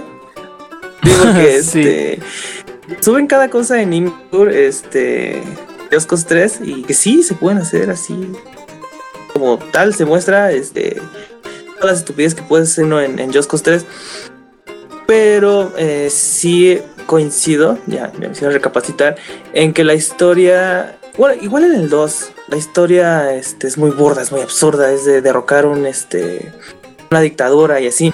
Pero es que en el 2, digo en el 3, este, sí se va muy rápido la historia. Por ejemplo, en el 2 tenías que destruir, tienes, que hacer más cosas para que así te desbloquearan la siguiente misión principal. Y había muchísimas más misiones secundarias en Yoscos 2, por ejemplo, porque había facciones. Había tres facciones que querían el, control de, de toda Panau, así se llamaba Yoscos 2, la isla. En cambio, en el 3 quitaron las facciones, ya no hay facciones, ya solo es una. Y no hay misiones secundarias. En lo absoluto. Nada más hay este los, los retos que son para obtener eh, las modificaciones para mejorar los carros, los, este, por ejemplo, el C4 em, y demás cosas. Y eso le quita, sí, la verdad sí, le quita más diversión al juego. Otra cosa, ¿qué otra cosa? Ahora me decía del, del apartado técnico. Sí, a principio del juego sí este, tenía muchos problemas. Más que nada en el. En el. ¿Cómo se? Ah, perdonen. Más que nada en el apartado de carga. Porque es normal, es, hasta en el 2 sucedía eso de que dabas este, iniciar, iniciar, bla, bla, punto. Y se tardaba este, varios minutitos porque el mapa es el más grande que se puedan imaginar. Son nueve horas de esquina a esquina caminando. Eh, y ahí es normal que se tarde. Pero cuando mueres o cuando eh, le das a una misión para, para iniciarla o para hacer un reto, estaba mismo que cuando intentabas iniciar el juego. Eso era al principio. Ahorita ya lo, ya lo hicieron todo a un cuarto de tiempo. O sea, ya está muchísimo más rápido. No ha cambiado el inicio de partida, pero todo lo demás ya está súper mejor. Ya, ya, ya lo mejoraron. Pero este. Hay mucho. Lo que no han mejorado todavía es este la pérdida de cuadros por segundo. Este, sí cae demasiado. Sí, cuando hay unas explosiones. eh, digo, o sea, no pasan en el juego, obviamente. Este. Caen muy feos los cuadros por segundo. Hasta Saper. ¿no? O no Este, les podría confirmar. Yo en el cambio en el Xbox One, este, sí, sí hay un, mucha pérdida de cuadros por segundo en, en las explosiones. Sí, es un poco frustrante. Pero el juego cumplió. Y bueno, para mí cumplió, excepto, pues sí, en- en las historias, en las misiones secundarias, perdón. Y el siguiente es Axiom Verge, que es un juego así como que muy escondido, como que no mucha gente le puso atención, pero que más o menos como pasó con Ori the Blind Forest, creo que se ganó el corazón de mucha gente por el simple y sencillo hecho de que bueno, primero es un Metroidvania. ¿Qué quiere decir esto? Que es un juego que se parece mucho a Super Metroid, en donde tienes que explorar un mapa muy grande, agarrar eh, algunas mejoras y. Y de este. Ir enfrentando distintos enemigos distintos sectores, encontrar cosas secretas y, y así. Está muy bien hecho, sobre todo si tomas en cuenta que el juego fue hecho por una sola persona. Eh, la forma en cómo se mezclan los distintos entornos, de cómo están las los cosas escondidas, que en realidad a veces y muy seguramente en la primera vuelta no vas a encontrar todo. Eh, está muy bien pensado, se nota que le echó muchísimas ganas el, el desarrollador, que ahorita no me acuerdo del nombre, Tom Happ creo que es. Este, y es un gran logro para haber sido eh, hecho por una sola persona. Eh, el juego es bastante corto, por decirlo de alguna forma, te toma unas 8 horas más o menos, que a final de cuentas creo que no es ni tan poquito, aunque costó 15 dólares originalmente, ahorita a lo mejor ya se encuentra más barato. Es un muy buen exponente del género de Metroidvania. ¿Por qué no? ¿Por qué no ganó este la nalga de oro? Oye, Rob, ¿Cuál fue? Mándeme. ¿sabes por qué sé que se ganó el corazón de muchas personas? A ver, Por los golpes que le da mi hermano al teclado. ¿por qué? Porque pierde. Ah, sí, para allá voy, para allá voy. Ahí sí se ganó el Este- corazón de alguien, ¿eh? Me doy cuenta. Eh, el tuyo, no el de tu hermano. Eh, bueno, ¿por qué? Primero porque, mm, por decirlo de alguna forma, creo que es como un pecado que se adquiere o viene implícito por ser un Metroidvania. Siempre hay un lugar, hay un punto, hay una sección en donde te vas a atorar y vas a pasar horas queriendo pasar por él porque no es así y no es por ahí por donde deberías de pasar. Me pasó, estuve como 40 minutos este, dando vueltas por el mapa, recorriendo todas las, las orillitas, utilizando todas las armas, todas las... Y no podía pasar, no podía pasar tanto así que decidí preguntar en internet cómo chingado pasar de esa parte. Hasta que por fin encontré y dije, ay, tan imbécil. Y bueno, lo pude pasar. También hay dos o tres jefes que son eh, increíblemente frustrantes. Más allá de lo, de lo que la curva de, de dificultad te había estado llevando. Tiene Creo- dos, tres así picos muy grandes que sí son hijos de lo chingado. Que Uno que es como una abeja. tiene mi hermano, ¿verdad? Es uno que es como una abeja, fíjate, pregúntale. ¿Te acuerdas del jefe que es una abeja en Action Verge y te va a mentar la madre? No, Ese no, no, que- gracias, no, gracias. Con ese y con el final, el final, el, último jefe, hijo de todo su ching, qué difícil está el cabrón. Este, y esos son los, los dos detallitos que, que, que impidieron a mi gusto que fuera una nalga de oro. Que es injustamente, por decirlo de alguna forma, difícil en algunos sectores y que es muy oscuro en algunas otras partes ah, para comunicarte, muy poco efectivo para comunicarte hacia dónde debes de ir o cuál es tu siguiente paso. Por lo tanto, por eso solamente, y que no es un logro muy pequeño, que por eso solamente quedó en nalga de plata. Este, el siguiente sería un juego que muchos no pensaban que iba a ser un juego bueno, sobre todo por el juego anterior, pero que terminó sacando del bache, a mi parecer, la racha que traía, este, o que parecía que iba a volver a entrar la serie. ¿De qué juego me, refiero? A Assassin's Creed Syndicate, que eh, Eddie nos va a contar por qué salió del bache que venía o por qué se logró sacarle toda esa este o, o tirar la piedra que traía encima desde Unity. A ver, no se llaman piedras, se llaman bugs.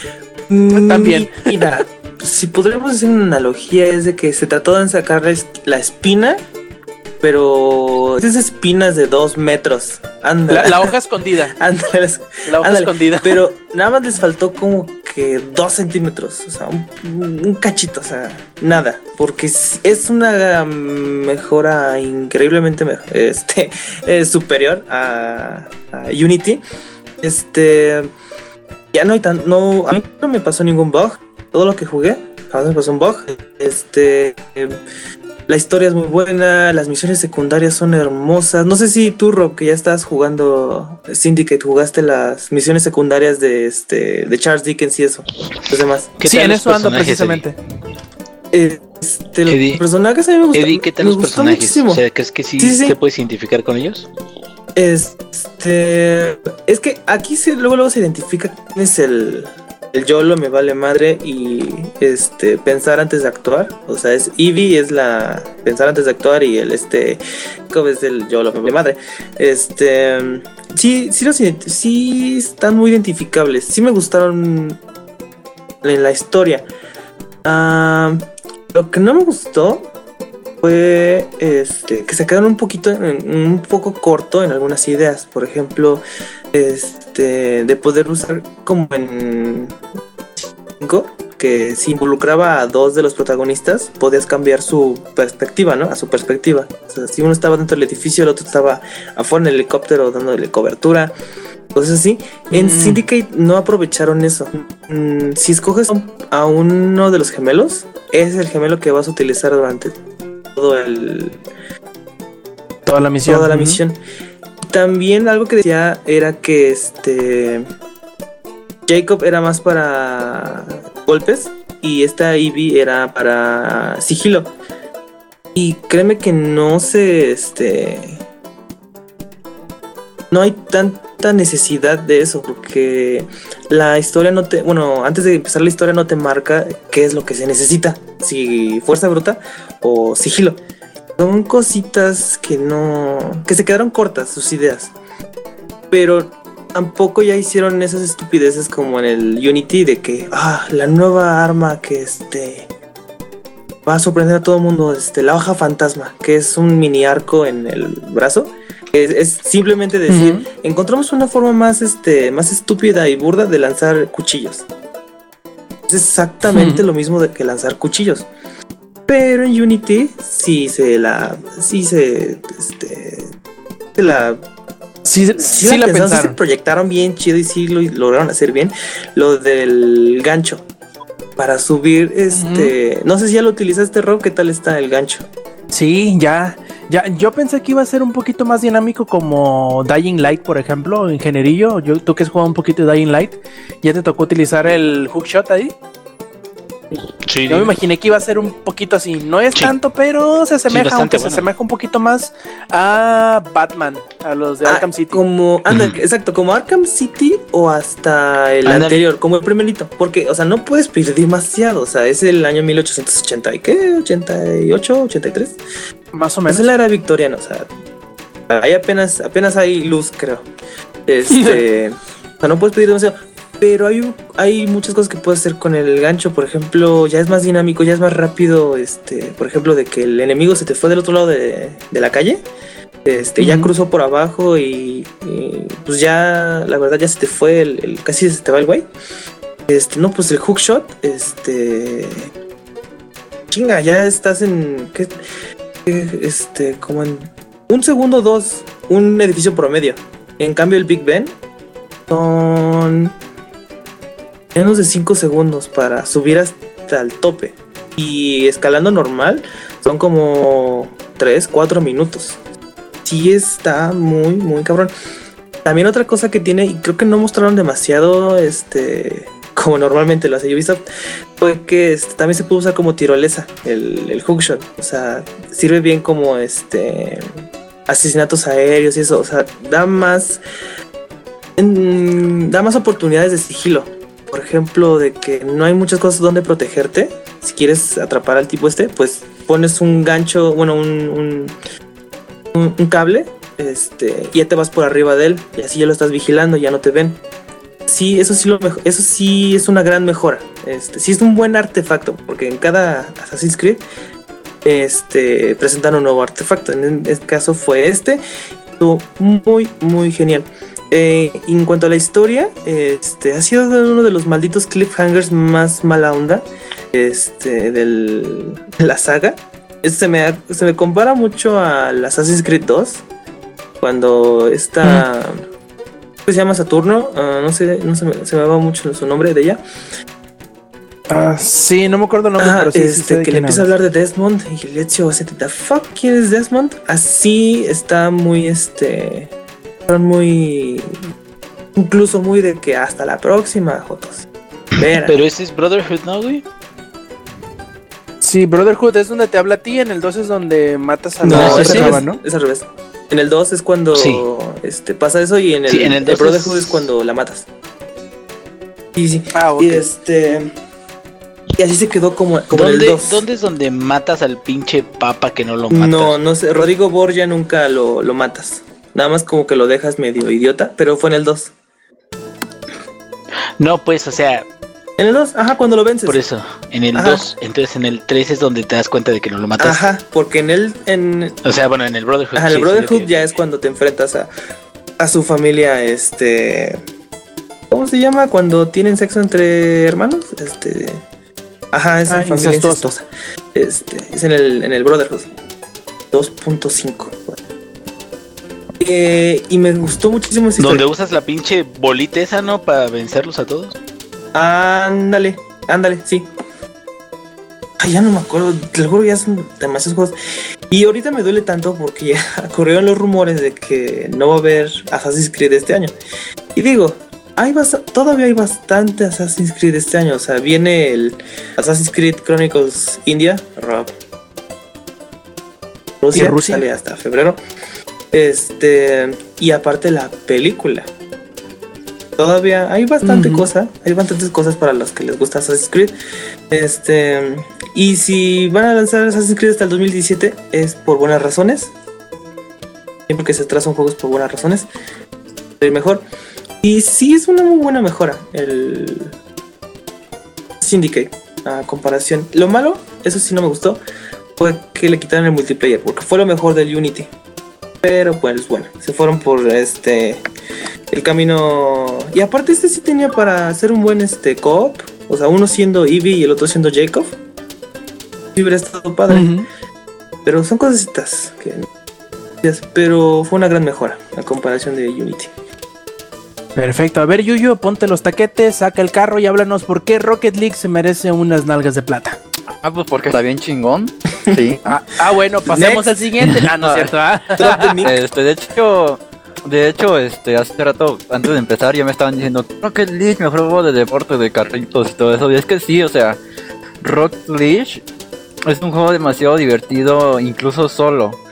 Porque, este, es un juego que no sé, no es tan estático como de fútbol, aquí no hay faltas. Puedes explotar a los otros carros si no es una falta. Eso me agrada mucho, de hecho. Y este, dicen aquí en el chat, porque es bueno porque son carros jugando fútbol, ¿qué más quieres?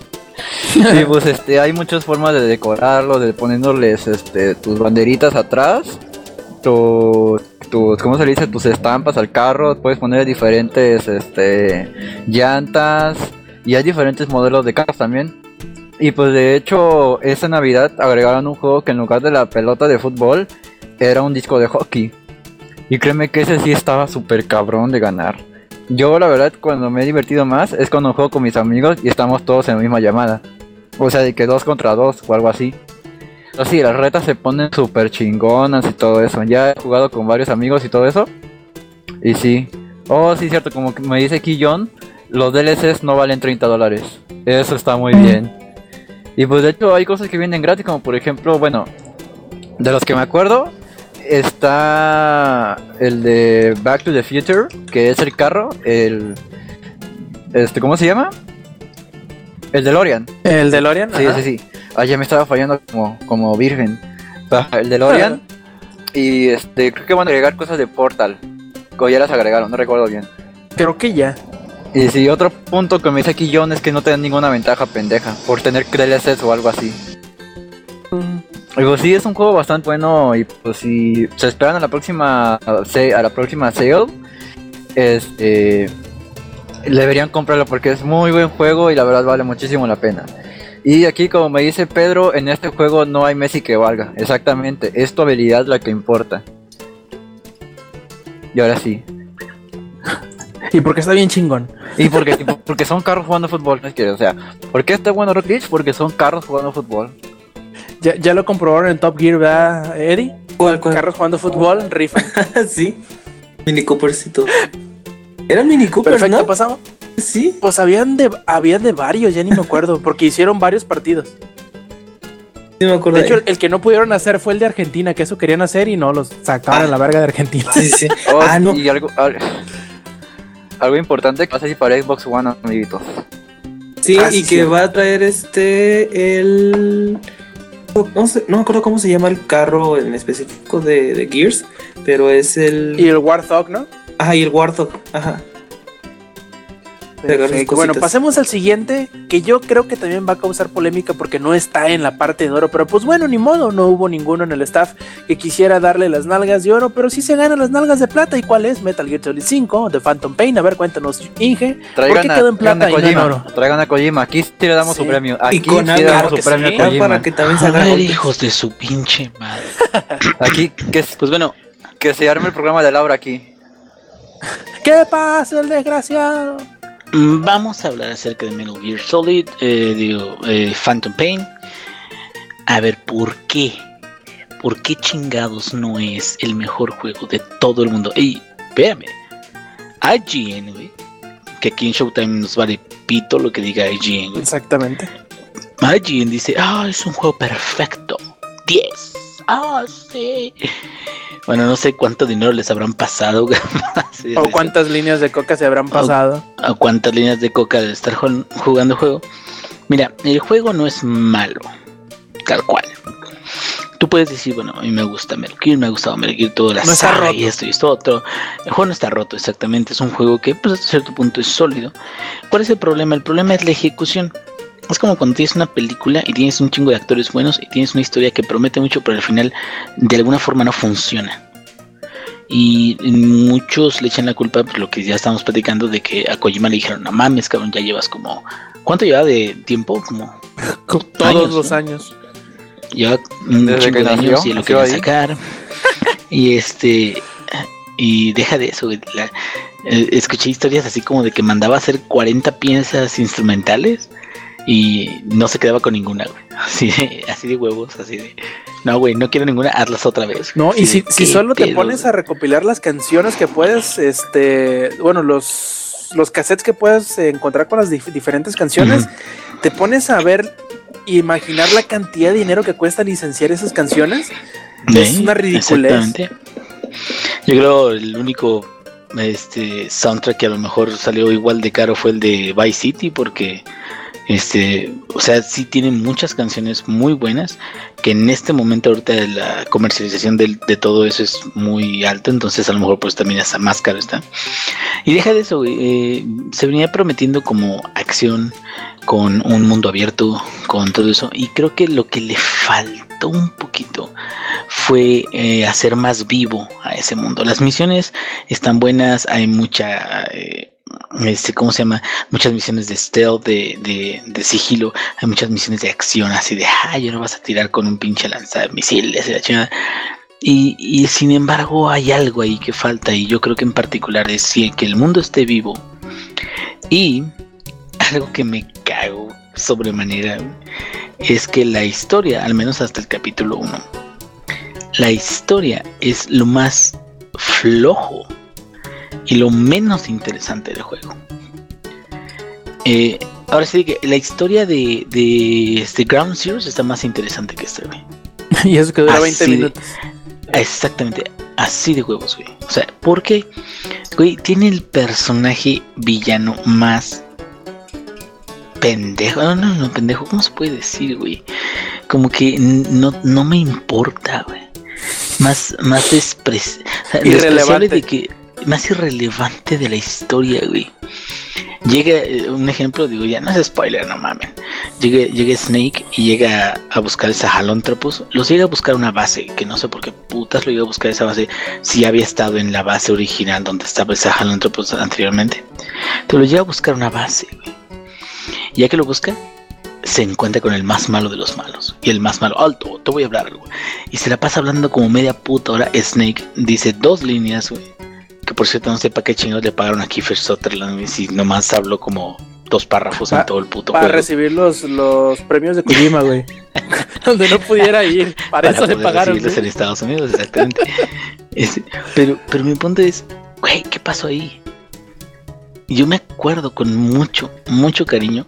Metal Gear Solid fue un juego que me marcó, güey. Que me traumó como jugador, güey. Que puso un nuevo estándar en el tipo de historias de un medio de entretenimiento, no nada más de, de juegos, güey. O sea, e- era una historia muy chingona. Y las cosas locas, o las cosas extras, que serían como el traje o el toxiro que te podías este, conseguir, o la bandana que te daba municiones infinitas, o el pinche madre esta para hacerte invisible. O sea, esas eran cosas extras, güey. Pero la historia por sí sola era muy buena. Y, los personajes te, te los encontrabas y decías, ah, qué chingón es este güey, ah, qué chingón es este güey. El pinche enemigo aquí es una mamada, cabrón. Entonces, aparte de ese juego principal y de la, la campaña sencilla, tiene otra madre que son las operaciones de sigilo. Tú puedes tener una base y en esa base tú la vas mejorando, le vas poniendo más personal, le vas poniendo más enemigos y eso hace que los, las personas eh, de juegos en línea tengan más dificultad para robarte o llegar hasta cierto punto en tu base. Eso no está mal el concepto, pero siento que no es suficiente como para realmente decir eso ya es lo que lo hace el mejor juego del mundo. Entonces, la verdad a mí me quedó debiendo mucho en la historia, que era lo que más me gustaba antes de las sagas, aunque estuviera bizarra, güey, pero que estuviera buena.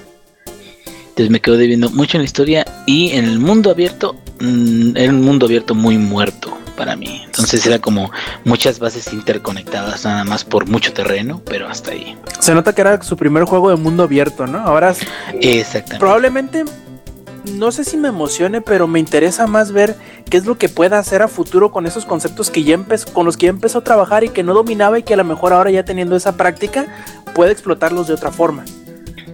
Pues ojalá, pero ojalá que también sepa condensar el tiempo, porque también siento que ahí se la jaló un poquito así de, ah, yo aquí soy el mero perfecto chingón y la chingada. Y al final de cuentas, pues si nunca terminas, es como si nunca hubieras empezado también.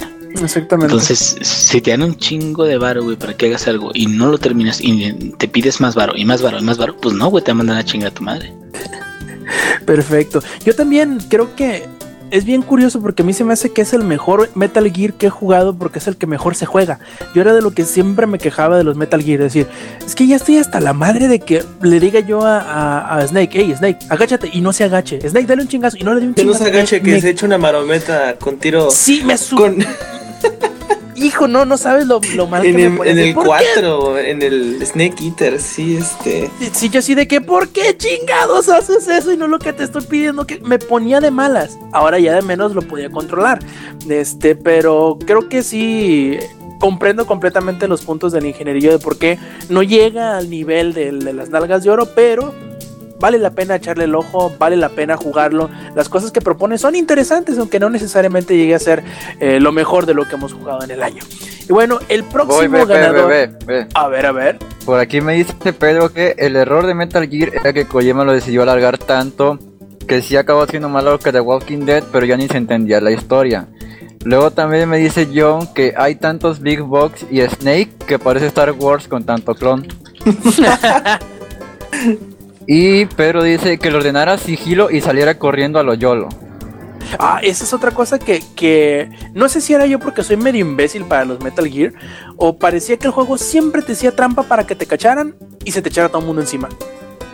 No sé, a mí siempre me pasaba, tenía el más cuidado posible, este, ponía atención en los enemigos, pero siempre le pegaba una piedra y todo el mundo me volteaba a ver o me salía un, un enemigo que, el único enemigo que no habías tagueado te sale puro enfrente, cosas así. Pero bueno, a lo mejor era porque yo soy medio imbécil para los este, Metal Gear. ¿No te pasó algo así, ingenierillo? Eh, sí, sobre todo cuando haces el, el sigilo. Pero fíjate que es bien raro, porque hay unas. También hay una contradicción ahí. Hay veces que tú dices, no, no estoy en el campo de visión de nadie, no estoy en, aquí estoy escondidito y la chica, y te cachan, güey. Te quedas, ¿qué pedo, güey? ¿Por qué? ¿O ¿Qué pasó ahí? Y hay otras veces, güey, que te metes a un campo lleno de gente, cabrón, pones unas pinches este, bombas de humo, o pones, no sé, los globitos esos que tienen tu forma, güey, de, de, de Snake. Y te metes como por tu pinche casa y te robas todo lo que quieres y ya, güey. Entonces, como que hay mucha disparidad en eso y sí, fuera de todo lo demás, sí creo que es el que mejor se juega, güey. Perfecto, y Yuyo, no te nos duermas, cuéntanos por qué Resident Evil Revelations 2 también es acreedor a sus nalgas de plata. Ah, sí, aunque eh, que le suene raro que yo le esté dando un premio a algo que no es Resident Evil tal así como lo es. Fíjense que lo que me agrada de esta contraparte de Resident Evil es que no tiene número, no tiene nada que ver con la historia. O sea, es así como la esa prima que la conoces por no sé quién tantas personas, así. Súper, súper, súper, súper lejano. Pero pues tiene sus medios guiños y todo eso.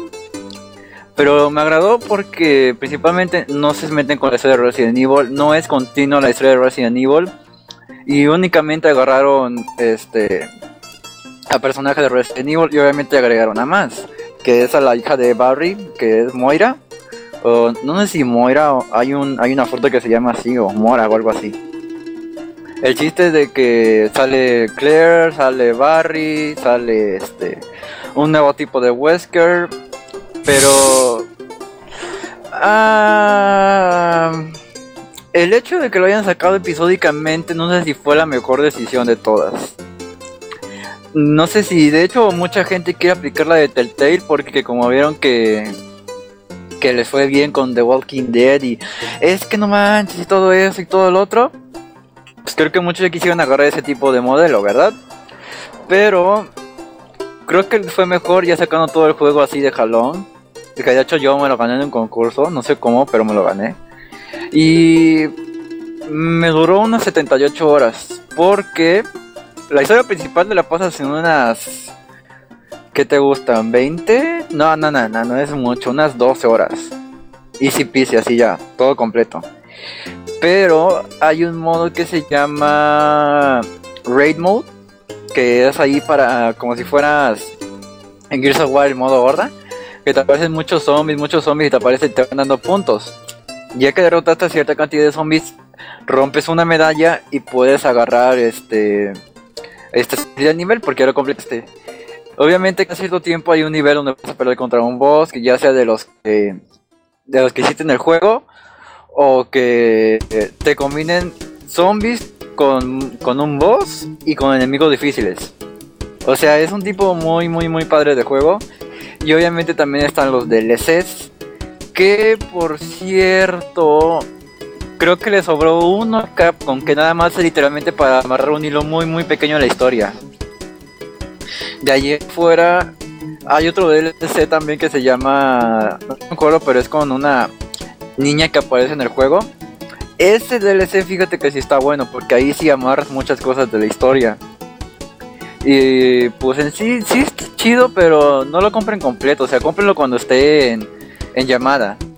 Digo, cuando en llamada, cuando esté en, en descuento. Porque de hecho, creo que luego el episodio 1 estuvo en descuento o está gratis. A veces lo ponen gratis, o sea, con el episodio 1 se pueden entretener un rato. Y ya si les gusta, pues cómprenlo, porque de hecho yo lo yo me lo gané, pero ya ven que yo soy bien intenso con la saga de Resident Evil y por más raro que les suene, sí me gustó. De hecho se sorprendieron aquí cuando dije que sí me había gustado porque es un Resident y no es de la historia. Creo que eso fue la, creo que eso fue lo, lo que hizo que me gustara. Que no tiene mucho que ver historia no la van a, no lo van a enlazar con la historia principal.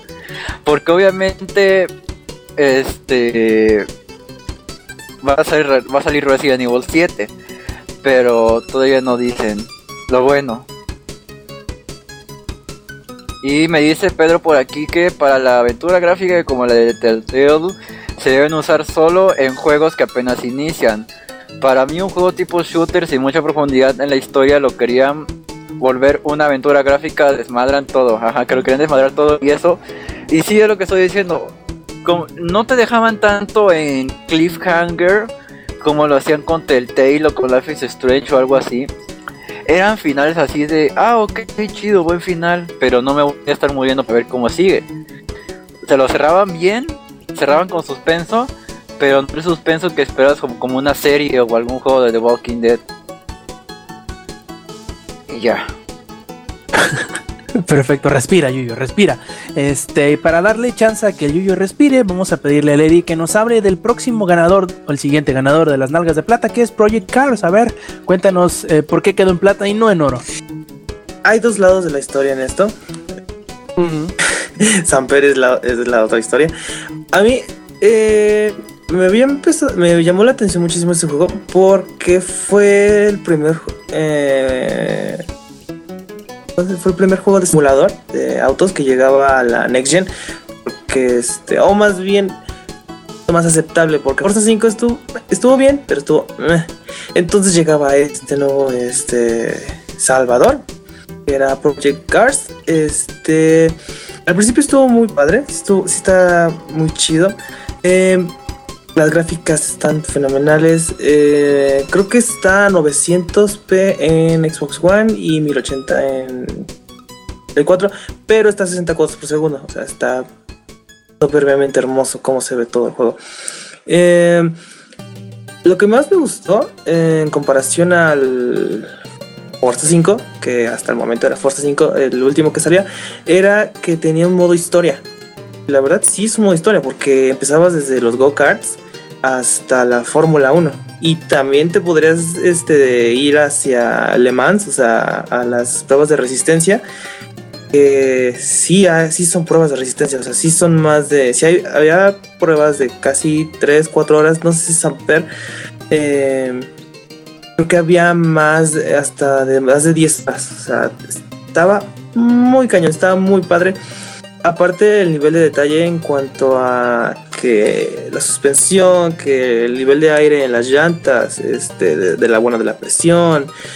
em, creo que también había este en las velocidades de los cambios. No, no de manual y automático, sino de cosas más, más dentro. O sea, era. eh, Puedes modificar al 100% tu, tu, forma de jugar en el juego. O sea, la forma que querías que respondiera el carro. Esas son cosas que no tenía Forza.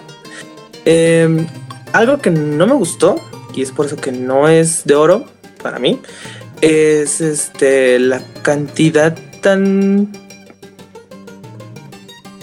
puede decir mísera que hay de este de carros. Me dicen, pero es que no es un juego este triple A, que porque Gran Turismo y porque Forza vienen de la de la manita de este Sony y de Microsoft, pero igual no se me hace lógico que no traiga carros de la Nissan, de la Volkswagen, el Viper, este el Corvette, o sea, carros, no les estoy diciendo Ferrari Lamborghini porque luego sí están un poco difíciles.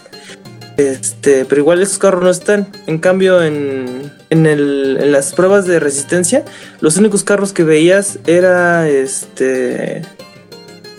¿Cuál? Ah, el McLaren. ah, un Mercedes este, SLS alas de gaviota. Creo que por ahí un este. Un Bentley Continental GT. Pero eso es DLC. Eh, son cositas que no me, no me agradaron. Y aparte lo que no me gustó más fue la bofeteada de desarrolladores que anunciaron, anunciaron el 2 a, ok, sí, a varios meses creo después. Pero este ya va a tener más de 400 carros, que, que las pistas, que no sé qué, que más cosas. Y en cambio este no le... No tiene tantos autos. Ese es, ese es mi, es mi inconveniente con este juego. Que a mí sí me gusta jugar con todos los carros que se puedan. Y este sí se siente muy. Son los mismos carros, hasta podría decir repetitivo, porque no hay, no hay mucho carro, no hay mucha, no hay mucho de dónde escoger. Ese es mi, mi pecado, pero sí está muy bueno, sí está muy genial la, la, este, la simulación y todo. Y lo que me gusta del Xbox One es que eh, cumplieron con su promesa que le iban a dar una buena, un buen uso a los gatillos. Por ejemplo, cuando vas frenando y cuando la llanta ya está chillando, o sea, ya este. ¿Cómo se dice, Rob? Cuando ya se traba la llanta, ya se bloquea la ¿Se llanta. bloquea? Así como Ajá, tiene sobreviraje o. Ajá. Cuando ya se bloquea, ya sientes en el, en el freno, este, ya empieza a vibrar muy fuerte porque ahí este, te avisa cuando ya tienes que soltar el freno, este, por así decirse. O igual, este, cuando aceleras, este, muy de a chingadazo, este, sientes cómo se patinan las llantas. Y por si no llegas a sentir en el, carro cuando estás dentro del, vehículo. O sea, sí está muy bien implementado los gatillos en el, Xbox One. Eso sí me gustó. Y qué otra cosa más. Este, es que no está Samper. Eh, no es mal juego, nada más que pues es eso, contenido, le faltó contenido. Pistas si hay un buen, puedo decir que hay más que en Forza. No sé si For- yo nada estoy comparando con Forza 5, porque Forza 6 este, no lo pude jugar. Pero a comparación del 5 s- hay un buen de pistas en el Project Cars. Perfecto. Yuyo, sigues ahí porque es hora de que nos hables de Borderlands de Pre-Sequel, que también se ganó unas nalgas de plata. Ah, como no, pues de hecho, de los que están en mi chat, ¿se acuerdan de cuando estuvimos jugando Borderlands de Pre-Sequel en el maratón? Este, cómo me moría cada rato, cómo decía, es que cómo quieren que vaya para allá si está bien lejos o de que no me daban este un transporte para llegar más rápido. Bueno, de este juego les estoy hablando, amiguitos. De ese donde me vieron sufrir y que me tardé como 40 minutos en pasar solo una parte. Ese mero. Pues principalmente de Borderlands de Pre-Sequel debemos mencionar que más que juego para el público es un juego para fans. Porque es la continuación. Bueno, no, no decir continuación, sino que está enganchado a todo lo que ya pasó en el mundo de Borderlands. Y esto es una manera de entenderlo un poquito más y está más profundo la historia. Y hay muchísimos, muchísimos, muchísimos easter eggs. De, pues obviamente como Borderlands de Pre-Sequel es en el espacio, pues te encuentras que a Buzz Lightyear, que te encuentras el triángulo de... Dime la banda, Rob, dime la banda. De, El que aparece Pink Floyd. Ah, no, el de Floyd. eh, Aparece el, el logo, bueno, un, un easter egg que da a entender eso. Este... ¿Qué más? El monolito de eh, Odisea, ¿no? Ujú. Luego así, así No, de 2001, digo.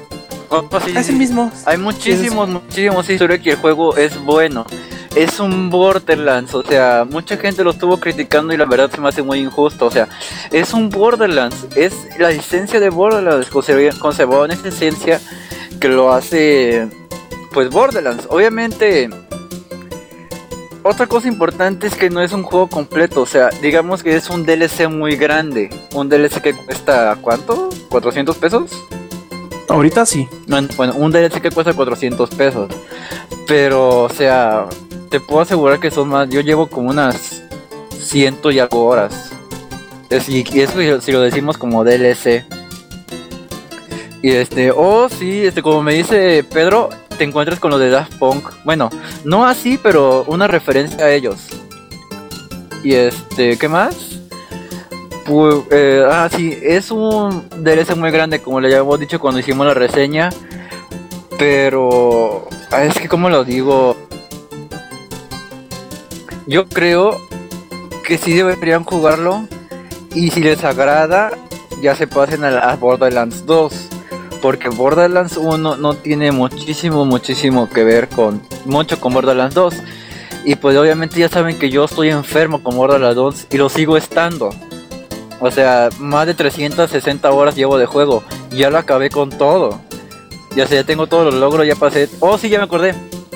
En Borderlands de Pre-Sequel solo hay un raid boss. Y está demasiado fácil de pasar. O sea, ya ven que los raid boss están ocultos y, este, y se supone que son demasiado difíciles.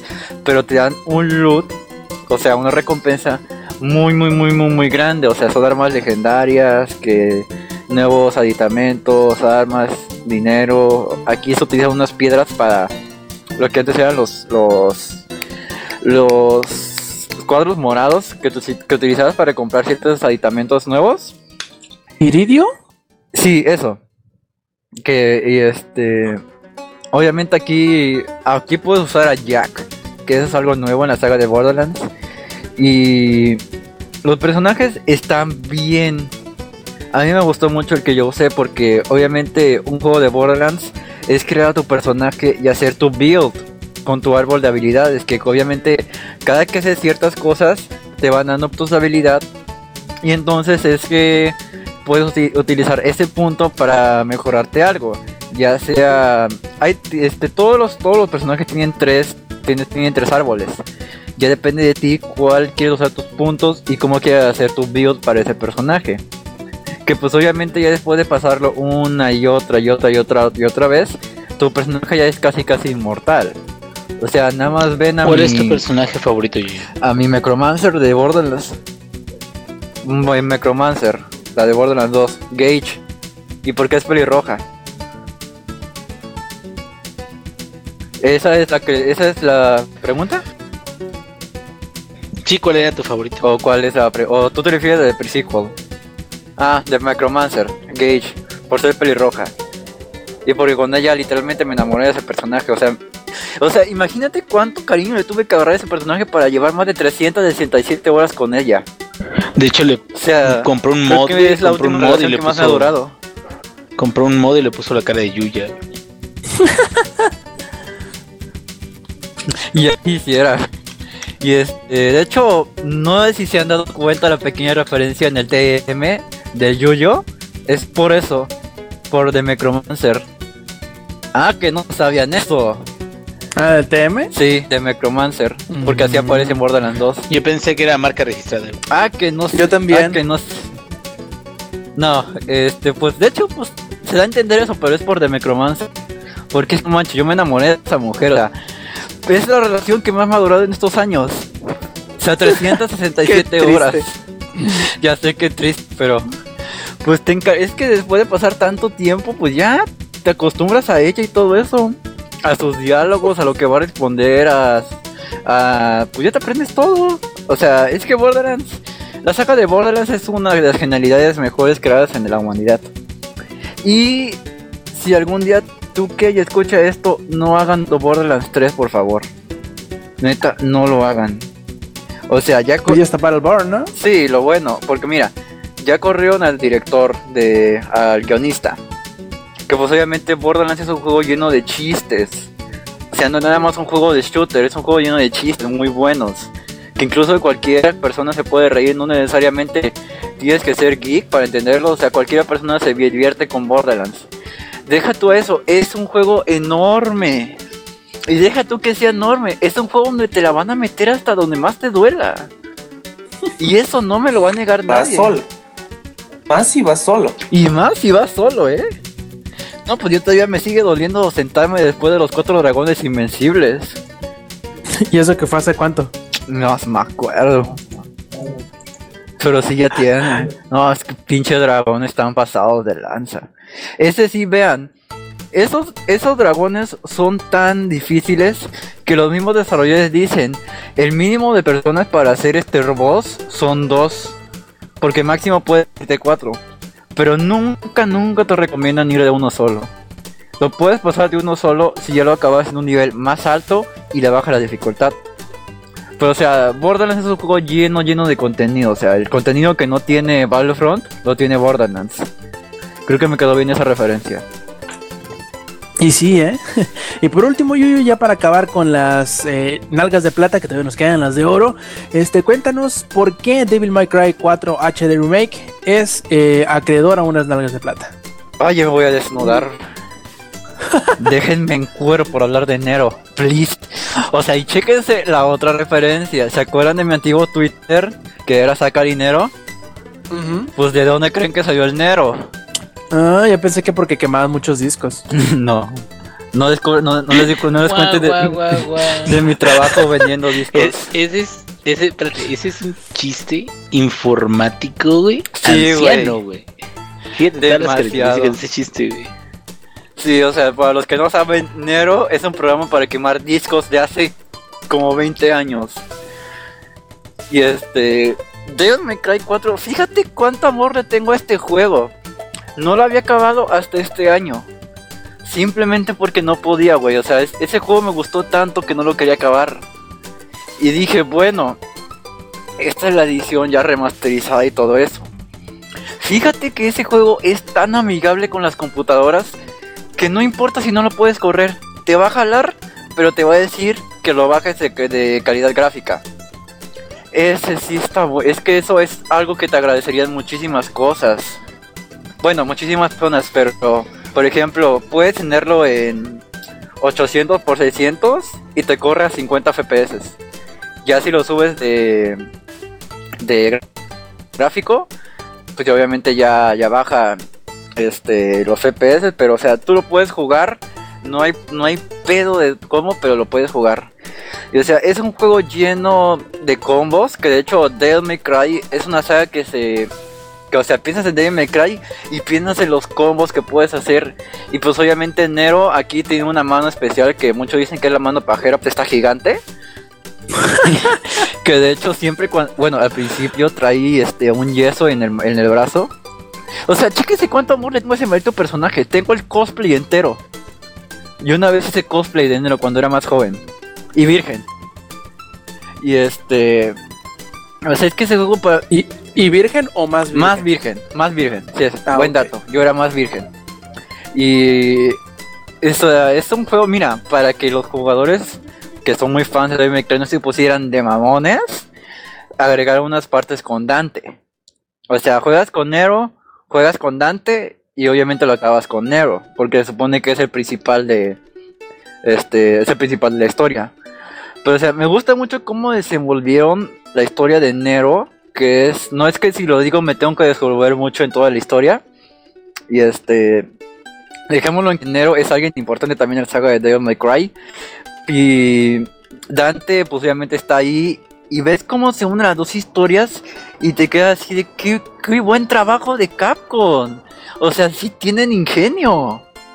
Y obviamente, en, fíjate, algo que no me gustó de la versión remasterizada es que agregaron algo llamado, no me acuerdo, ni siquiera me interesó eso. Y puedes utilizar a Virgil o puedes, no, no, no, no, no, no, sí, sí, sí. Puedes utilizar a Virgil o puedes utilizar a la chava que sale ahí, que creo que se llama Kat, si no mal recuerdo. Bueno, pues Creo que sí. puedo usar a la chava de Devil May Cry 2 y a la chava de Devil May Cry 3 y a Virgil. Esos son los personajes que vienen extra. El problema es que Capcom te lo quiso vender como si fueran historias aparte. ¿A qué me refiero? A que tú jugabas cada historia de cada personaje y iba a ser diferentes niveles, diferente todo, pues. O sea, una historia completamente diferente a lo de Nero. Pero lo que hacen estos de Capcom es que nada más te agarran al personaje y con sus habilidades es que ahora vas a pasar los mismos niveles pasaste con, con Nero, los vas a pasar ahora con ese personaje. Y o sea, yo no le encontré chiste hacer eso. O sea, sí está bien que puedas utilizar a los otros personajes y todo eso. Sus habilidades están muy chingonas. Y lo que quieran. Pero no quería eso. O sea, mira, con, con, con todos de los personajes, ya sea Kat, ya sea Lady o ya sea Virgil, empiezas con un video diferente a la historia. Ves cómo se va, cómo empieza y cómo se va a meter a la historia principal. Y entonces empiezan los mismos niveles que con Nero. Y eso no es donde digo. ¿Para qué? ¿Para qué lo agregan así si es lo mismo? O sea, y tú viste cómo me puse cuando vi el precio, porque neta yo lo quería. Y sigo queriendo el juego. Pero es que se me hace demasiado caro para un juego que te está ofreciendo lo mismo y que te lo quieren vender como que trae más, más contenido. O sea, no se me hace justo. Que nada más, bueno, tú empiezas el juego, ves cómo empieza algo diferente y tú dices, ah, no manches, entonces esto va a ser diferente y todo eso. Y pues no, güey, no, está gacho que jueguen así contigo. Y más si eres alguien que es fanático de Devil May Cry, no quieres eso. Quieres algo diferente para enlazar más las historias. Pero sí, Devil May Cry es, uno- es mi juego favorito de la saga de Devil May Cry. El 4. Y más por Nero. O sea, ese personaje me es emblemático en mí. ¿Por qué? No sé, pero es como amor a primera vista. Como cuando vi a Yuya dije, sí, huevo, tú vas a ser mía algún día. Fuertes declaraciones. Eh, mira, y y como por. me dice Pedro, Dime, dime. este está chingón que quieran ofrecer más personajes, pero que los ofrezcan antes de volver a pasarte todo otra vez exactamente. Es como lo que yo estaba diciendo. Así es. Y bueno, el último, ahora sí, el último este, ganador de las nalgas de plata es Dying Light. A ver, ingenierillo, cuéntanos por qué se encuentra en esta posición. Mira, güey, eh, yo estaba muy tranquilo en la venta de Steam, así, de repente así, ah, te, te regalo algo, ah, te regalo a ti, ah, sí, yo voy a jugar algo y yo me voy a comprar algo. Y el último juego que compré fue precisamente Dying Light. Y fue, mm, creo que de las mejores opciones que tuve para comprar, porque la neta, yo esperaba mucho menos de este juego y me sorprendió qué tan divertido es es un juego que a final de cuentas sigue siendo un Dead Island en cierto punto porque la historia está a 2-3 y la pero ahora se asemeja mucho más a Far Cry 3. Eh, incluso se asemeja mucho más a Far Cry 3 que, a Mirror's Edge. Y a veces que muchos dicen, ay, como trae parkour y te puedes subir y trepar y todo eso. O sea, no es tanto como Mirror's Edge, es, es, es más como Far Cry, es, es más rápido, es más eh, este, eh, emocionante, sobre todo cuando va llegando la noche y vienen los pinches zombies acá cabrones. Eh, la neta, la neta, a mí me ha gustado hasta ahorita lo que llevo. Voy a seguirlo jugando hasta terminarlo. Está muy entretenido. Y si hasta el día de hoy, bueno, hasta que lo empecé a jugar, entendí realmente lo que mi amigo Roberto Sainz de las casas y casas quería decir con la este, durabilidad de las armas y las reparaciones.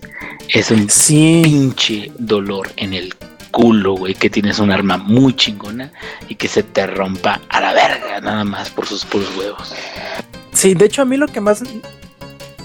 Sí, ándale, que tienes que llevar Final 3, 4 3, armas de ¿no? las mismas para poderlas re- para estarlas reparando. Pero yo creo que lo que a mí más me... No frustró, sino lo que más me molestaba, no sé si ya te ha pasado, ingenierillo, era que misteriosamente cuando hacías un salto que ya lo habías hecho mil veces antes, simplemente no te sale, no llegas o algo. O que vas corriendo tú muy Si te chucho baja toda y- la salud. Y que vas tú corriendo muy chucho acá, sacándole la vuelta a medio mundo, eh, brincando y metiéndote por debajo de las de los obstáculos y todo. Y de repente con la cosa más estúpida, con la piedra más chiquita, con el, con el filo, con el escalón, el peldaño más, más bajito, te atoras y no puedes El pasar. fierro. Eh, Eso fue, fueron, sí, ándale, fueron así como que los detallitos que dije, ay no, ¿cómo puede ser que después de hacer todo este, este, de haber sido, haber hecho todas estas acrobacias, sea este, este filito del, del, del, Sí, del edificio el que no me deje pasar. Es una estupidez que te quite el flujo Sí. de lo que vas haciendo. sí, así es. Ese- y fíjate que es- también en otras cuando saltas y crees que no vas a llegar, de repente llegas de una forma extraña. Este, pero de igual manera, el, el- en general el juego está bien, güey. O sea, su árbol de habilidades, sus niveles como los va subiendo, el, las- el crafteo también, la, la economía de lo que vendes, lo que no vendes, la chingada y todo eso. Entonces, siento que en general el juego está bien. El que le falta, le falta, güey. Pero para hacer un juego de survival de, de, de videojuegos, incluso se asemeja más a lo que haría uno, güey, digamos, por ejemplo, ¿no? Si no hubiera bicicleta, si no hubiera nada así, lo que haría uno, güey, si estuviera más o menos en una situación así de sobrevivencia, pues Claro, claro. corres a chingar a tu madre. Uno siendo igual de atlético, así como esa Ah, ah, bueno, deportista claro, Con las huevo, pinches ¿no? lonjas, pues no se puede. pero, pero si no tuvieras tus lonjas y estuvieras acá bien mamado y la chingada de eso, puta, pues a correr a todos lados. Y, y eso me agrada porque, em, por ejemplo, eh, te da como una sensación de que el terreno lo puedes usar a tu ventaja. Y eso es una diferencia, por ejemplo, con Left 4 Dead, que de hecho es el propósito de Left 4 Dead, de que cuando eres tú solo es una sensación de miedo constante, sobre todo porque en Left 4 Dead ya les había platicado yo de que hay una madre que se llama el director IA o de inteligencia artificial, que si estás demasiado tiempo en un lugar o demasiado tiempo muy tranquilo, te avientas tu pinche madre un chingo de pinches zombies, así como muévete hijo de tu pinche madre. Sí, ya me ha es- pasado. De hecho, Darkham, y si acá- estás escuchando esto, ojo aquí, por favor. No te quedes siempre en el mismo lugar. Gracias. Exactamente, o sea, el chiste de Left 4 Dead 2 es síguete moviendo porque si te quedas en el mismo lugar te van a aventar un chingo de pinches zombies. Acá no te avientan tantos, güey. Acá es un poquito menos de horda, pero sí, sí he llegado a estar en situaciones donde me atacan tres o cuatro y si me quedo así de, a ver, espérame, güey, déjame hago atrás, güey. Porque aunque sean de los más débiles, sí te pueden bajar algo significativo de sangre. Entonces, me agrada, me agrada como, como ha estado este y creo que nada más por las pequeñas imperfecciones que, que tiene de balance y eso no llega a ser de oro, pero está bueno. La neta, si, si, si les gustan los zombies, esta es una buena opción. güey. Y si o no, el mejor movimiento es la patada de luchador. Ah, no mames, güey, los avientas a chingar a su pinche madre. A todos. Está increíble. Oigan, y bueno, pasamos ahora sí. ¿Qué pasó? noticia de última hora. Que ya A capturaron al Chapo. ¿Otra vez? Dicen. Güey, ¿Quién desde dice? la mañana, no mames. No, que se escapó o algo así. No, no sé algo. El chiste es que del Chapo otra vez. ¿Qué Ok. pedo contigo? Bueno, pasemos ahora sí a los a lo mejor de lo mejor, a lo más mero acá, que son las nalgas de oro y la primera nalga de oro que vamos a entregar va a ser a Dirt Rally. A ver, Samper, cuéntanos por qué Dirt Rally se merece unas nalgas de oro. porque es el mejor simulador que ha existido y que existirá. cierto.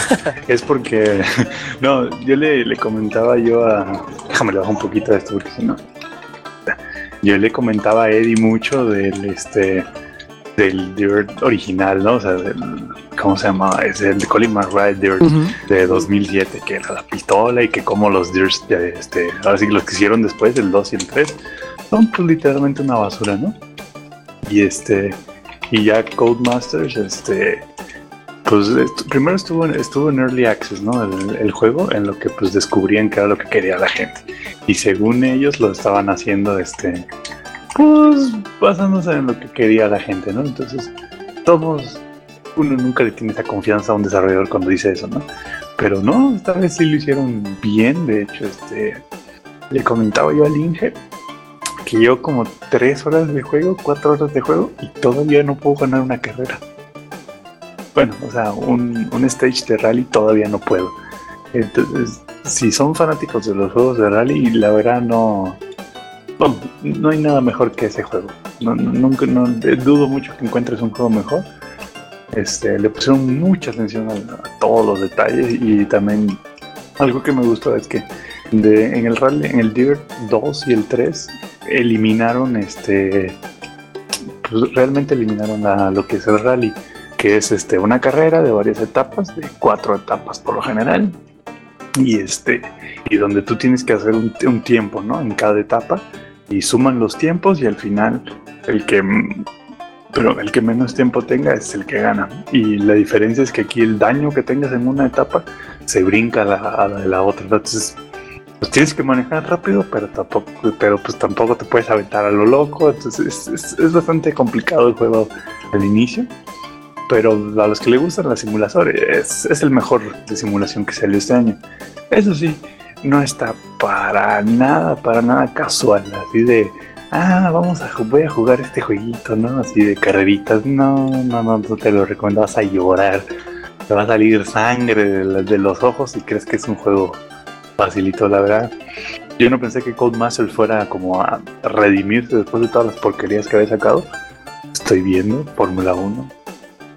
Te estoy viendo. este, Grid- ¿Sabes a qué me suena. Samper? ¿Te Eh, lo que te decía hace rato, me suena un poquito como la diferencia entre Call of Duty o cualquier tipo de shooter y todo eso y eh, Counter Strike. Que lo Ajá, que sí. lo que yo les había dicho antes, Counter Strike, ahorita sobre todo Global Offensive, está bueno, competitivo y todo eso, pero es un juego que te apendejas, güey, y ya te dieron un pinche headshot, un headshot, sí, o sea, te mueres y ya, te quedas muerto toda la pinche partida, o sea, no hay respawn, no hay todo. Entonces, hasta cierto punto te quedas es difícil para la gente que es muy casual. Hasta lo pueden decir, nada, chingar a su madre. Pero cuando logras ya aprenderte el juego y dominar el juego, Me esa encanta. dificultad es la que te reta, güey, a, a- continuar, a mejorar, güey, a ser más cabrón cada vez. Y pues me imagino que sí es con el Dirt Rally, ¿no?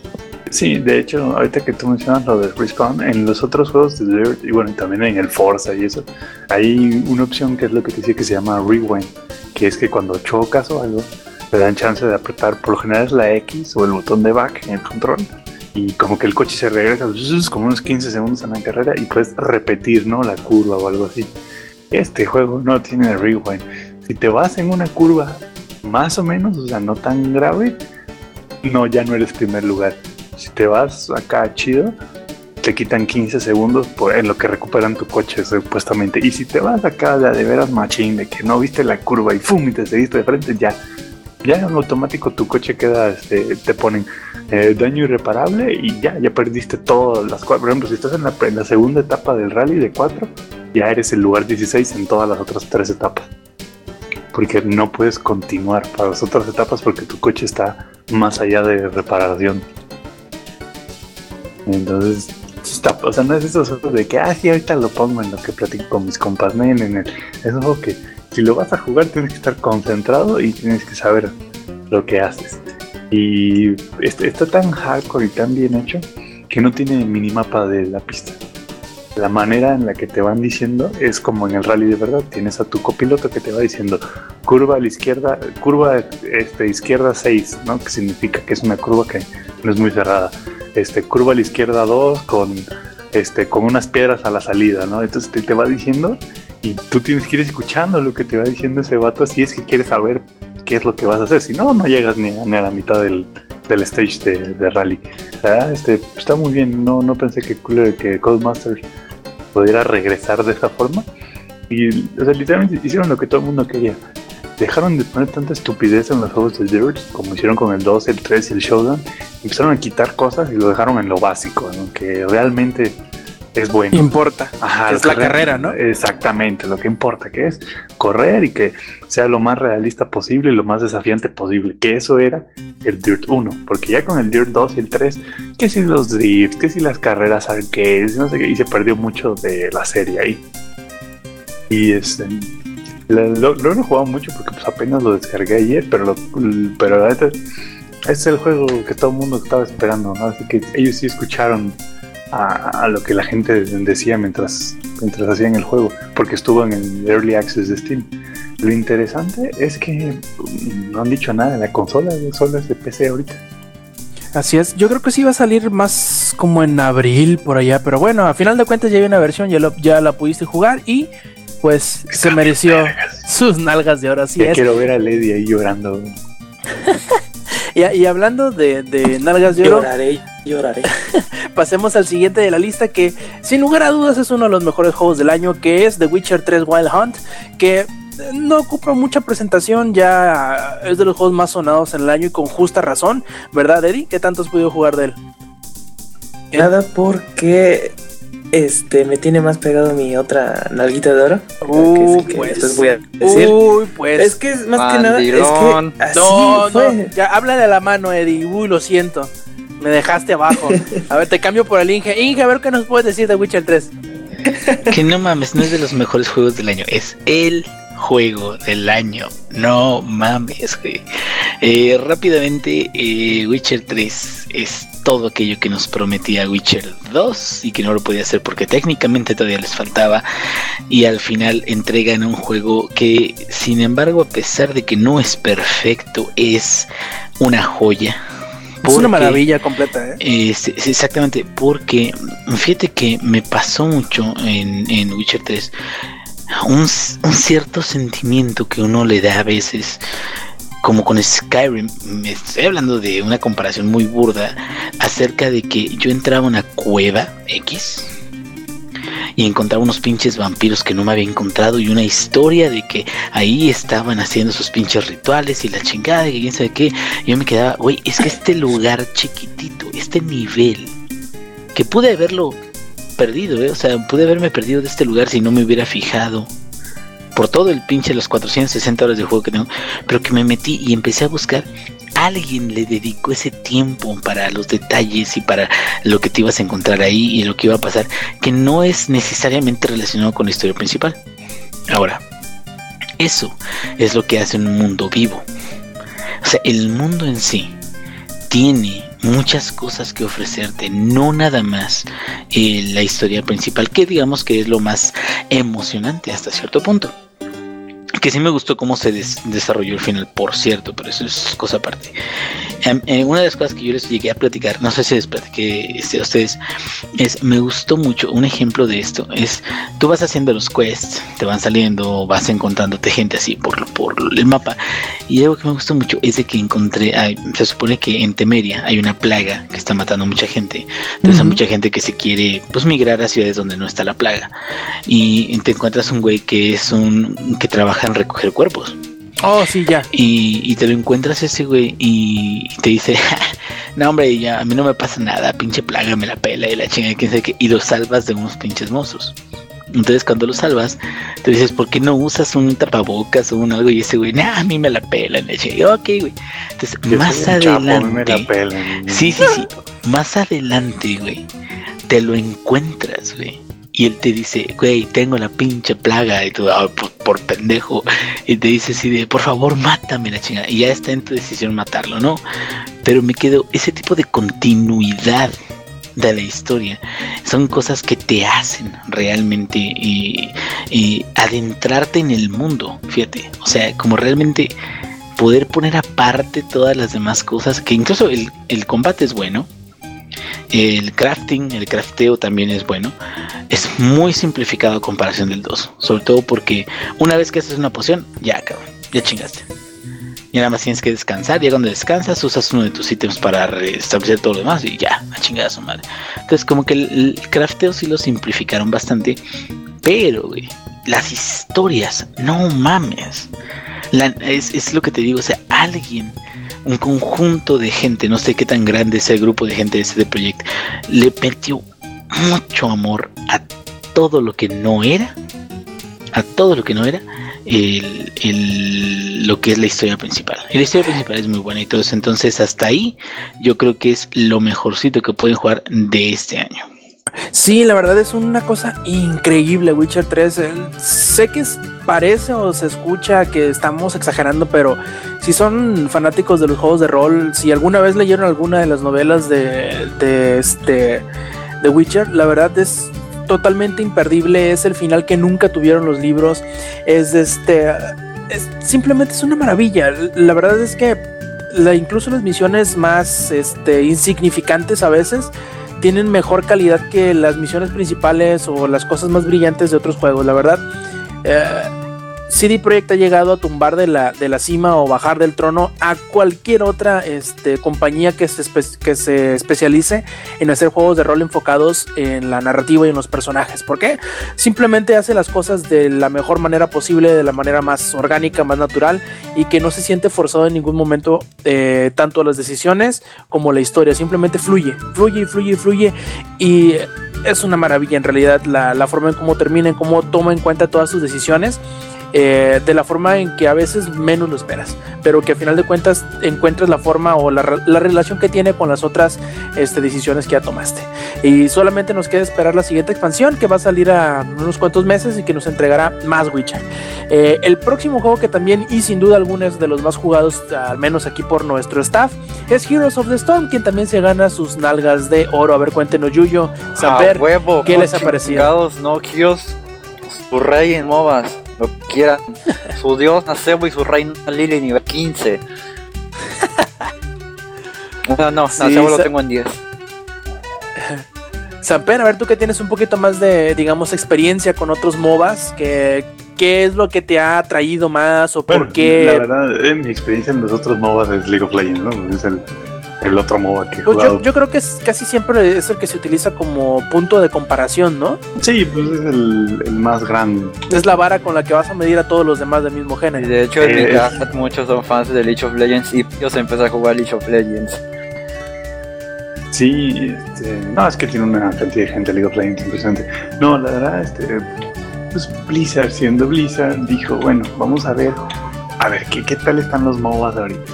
No, pues tienen esto y esto y esto. Ah, ok. ¿Qué es lo que no le gusta a la gente? No, pues no les gusta esto y esto y esto. Ah, bueno, entonces vamos a darle a la gente lo que quiere. Y nada más le vamos a poner nuestra estampita. Y como casi no tenemos historia, casi no tenemos lore, pues casi no vamos a tener contenido. Y, o sea, la, la verdad es, es, eh, o sea, le sale muy fácil a Blizzard hacer el juego, la neta. Y les quedó muy chingón porque literalmente hicieron como Codemasters, vieron a ver, a ver, ¿qué quiere la gente? ¿Qué es lo que les gusta? ¿Qué es lo que hay? No, pues, eh, este, no, pues a, muchos les gusta el sistema ese de, de andar comprando ítems y andando tus ítems y que si la espada de la verdad oculta, ya sabes los nombres esos que se cargan. Pero eso es solo al, como público más hardcore. La mayoría de la gente lo que quiere es jugar y divertirse, o sea, no quiere preocuparse por, por a ver qué, qué, qué crafteamos, ¿no? Entonces, como que buildamos. Hijo Blizzard- y Blizzard sacó su este modelo de puros talentos, que la verdad um, está, está perfecto, porque a mí, por ejemplo, a mí me da flojera en League of Legends este, estar viendo, cabrón, qué, qué, qué pinche ítem comprar. ¿Y, y por qué lo, y aquí, en qué orden Las lo voy a masteries, comprar? las Ajá, runas. Las maestrías, las runas. De hecho, no sé si, si tú sabías esto, Inge, pero Blizzard llegó a contemplar a poner un sistema parecido a las maestrías y runas en Heroes of the Storm. De hecho, estuvo en el alfa.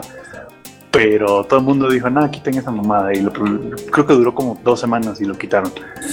Sí, no, porque imagínate, o sea, tú apenas vas entrando al juego y es como, o sea, tienes que buildear X, Y, Z ítems dependiendo de si tienes X campeón. Ok, ah, pero si, si en el otro equipo está tal y tal campeón, ya, ya no puedes buildear eso. Tienes que, o sea, ¿cuánto tiempo le toma a una persona aprenderse todo eso y realmente empezar a disfrutar el juego? Les toma meses y meses y meses. Es más, Lex, él lleva probablemente que como dos años más o menos, si no es que más, jugando League of Legends. Dos años Y- flameando, por favor. Dos años jugando League of Legends y todavía no, no lo domina, o sea, todavía no, no está como, mm, ¿cómo te explico? Todavía no se sabe todo, por así decirlo. Porque además cada parche le cambian. Entonces, esa es otra, Blizzard se se se ha asegurado de que cuando saque un parche, no, no afectar a los demás campeones, sino mejorar a los demás, que es algo que, que, por ejemplo, Blizzard y también, también Valve, de hecho, con, con Dota lo hace. Que saca un campeón y, fíjate, es que está muy OP este campeón. Ah, bueno, entonces vamos a, a manquear a los, a los campeones en lugar de hacerlos más poderosos. Y Blizzard dijo, Nel, es divertido que sean campeones acá, todos mamey, todos pitus y venudos, ¿no? Y que, que tengan ultis que puedan abrir la tierra en dos y va, ¿no? te está como troll y ya, su madre. Entonces, la verdad, por, por eso, por agarrar un género tan repetitivo, ah, esa es otra. Los mapas, papá. De hecho, yo ni siquiera he jugado el mapa nuevo. Ahí yo ya nos puede. A mí no me ha tocado tampoco, ¿eh? El de de la historia de la perdición. Sí, sí, sí, el nuevo. el. Bueno, antes aquí me dice Murder que muñecos es la onda, porque de hecho Murder es, es un asco de persona que conocí en Heroes of the Storm. De hecho me caga ser su amigo, pero pues ahí lo tengo. Y juego con él. Eso le toca a uno en la vida, ¿no? Sí, ya No los elige uno, y como la familia. como dice este, que nerfeen a Reynor, please. La Y reina. este, No, la desgraciada de, de este Nova, hija de toda la chica. Ah, pero- ya que Saper me dijo, no, nunca la vuelvas a usar y No, nunca la volví a usar. no, o sea, sí, sí te hace un buen de daño y sí te, te pega bien recio, pero también es muy fácil que, que no haga nada si su equipo se va atrás temprano. O sea, un- una vez que el Mm. equipo de, que el equipo en el que está Nova se va tantito atrás, uy, no, ya.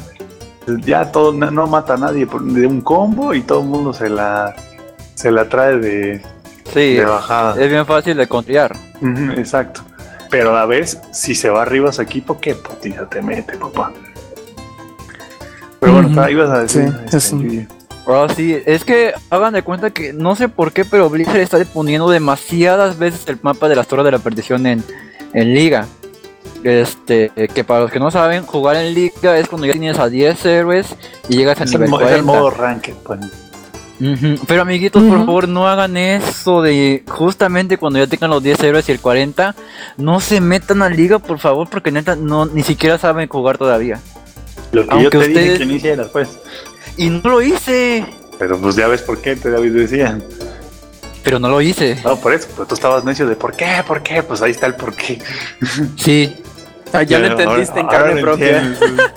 Ujú, y pues hagan de cuenta que en las torres de la perdición no, no es tanto de objetivos como lo es en los otros mapas. Aquí lo que tienes que hacer es que cada cierto tiempo aparecen torres. Lo odio. Tú también. Güey, yo también odio ese puto mapa, güey.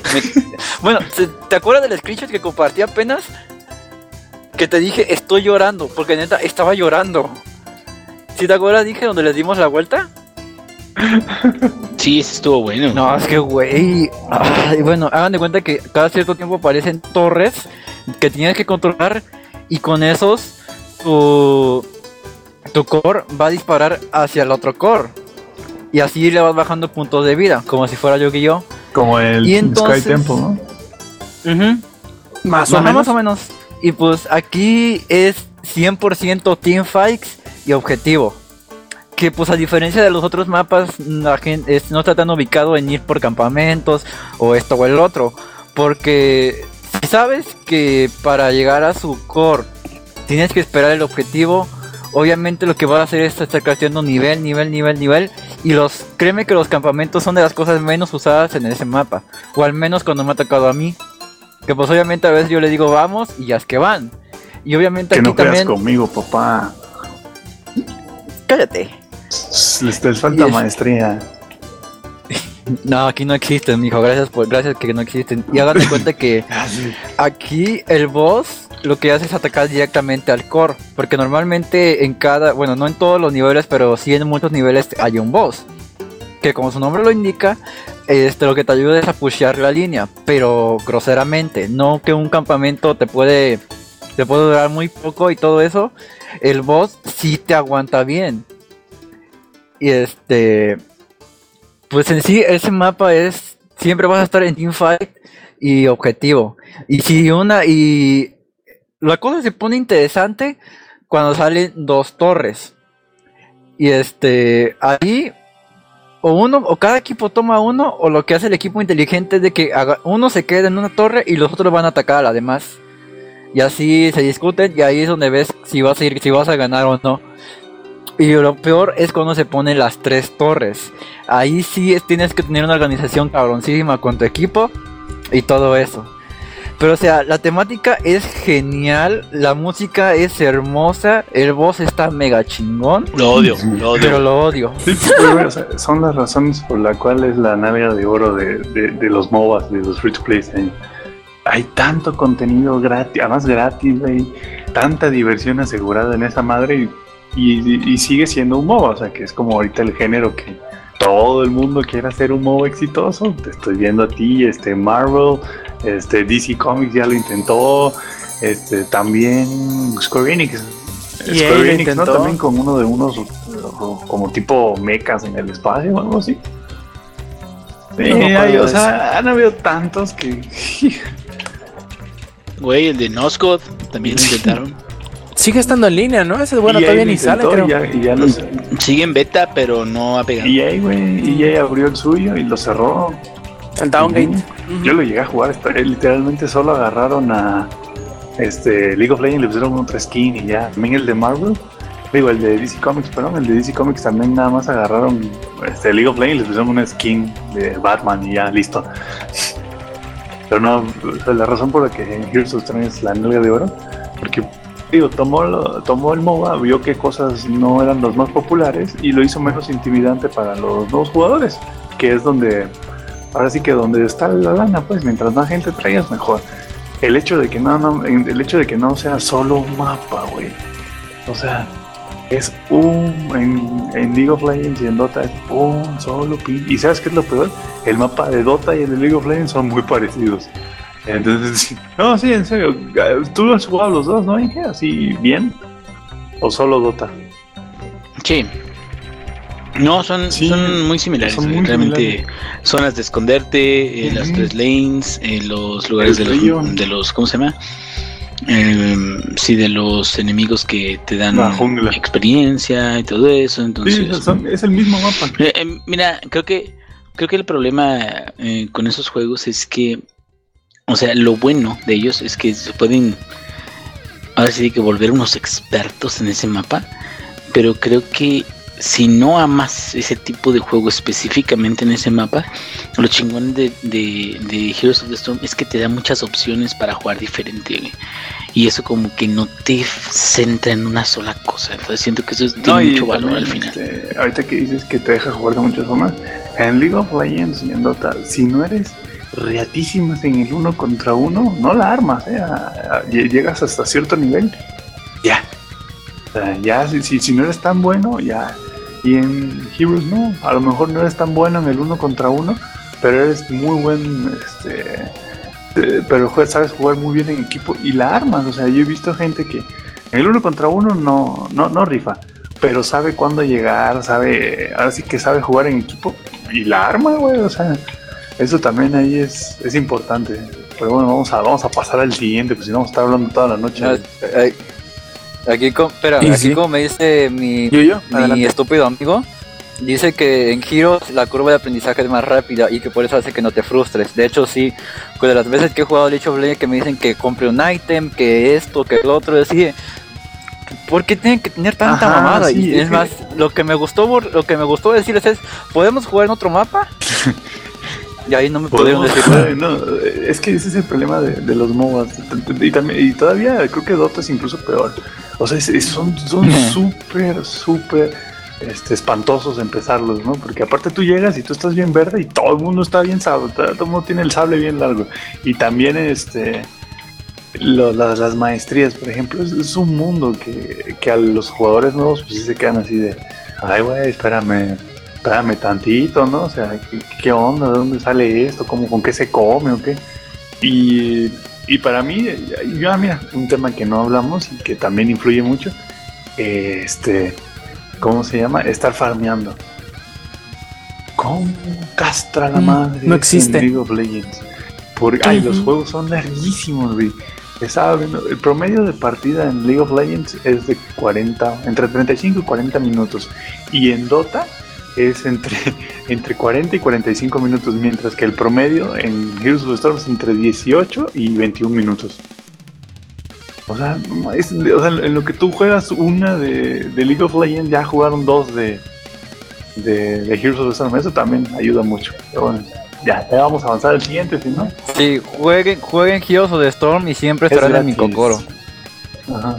Y, Y es y gratis es muy fácil de aprender, o sea, neta es demasiado fácil de aprender. Yo odiaba ese tipo de juegos y véanme ahorita.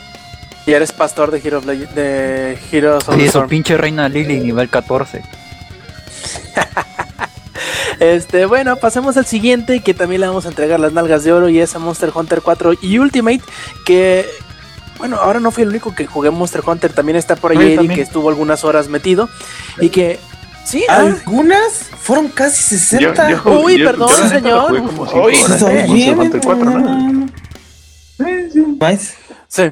Pero es, es, yo creo que es una, un juego muy peculiar porque si no tienes un, entre comillas, un, este, un senpai que te ayude, que te esté como que medio ubicando, dándote tu- tus consejos de primera cacería y así, es un poco más difícil de, de entrarle de lo que la mayoría de las personas están dispuestos a comprometerse. Pero lo bueno es la- que la... te lo resu- resumiré, Ro, perdón, perdón. Ujú. Eso que estoy diciendo, no, no, no. Es de que si no tienes a un senpai como tú, es que te van a dar una putiza en tu primer casilla. Porque sí, o sea, es, está, eh, está cabrón entrarle de lleno a, a Monster Hunter. Yo, por ejemplo, este, que lo tuve, este, si dices, ¿y esto para qué es? ¿Y para qué comer antes de, de una, este, de una cacería? ¿Y ¿Para qué necesito este, andar, este, ¿cómo se llama? Eh, farmeando esas, esos objetos y Ujú. así, bla, bla, bla. O sea, sí tiene, está bien pinche profundo el juego. O sea, yo me quedé como, eh, no sé, menos de la mitad del juego. Se me hizo un poquito, este, eh, frustrante para mí, porque sí está, sí, la dificultad sí aumenta. Aumenta muy- bien. Aumenta pero- de poco a poquito, pero es muy notable entre, entre cada peldaño que hay. Eh, Lo que sí tiene es que es un juego que le encanta meterte al ruedo enfrente del toro y sin nada en las manos. Y dice, ay, hazle como puedas, pendejo. Y te pegan una putiza. Por eso es bien difícil entrarle. Yo, por ejemplo, yo ocupé como tres juegos de Monster Hunter para por fin agarrarle el gusto.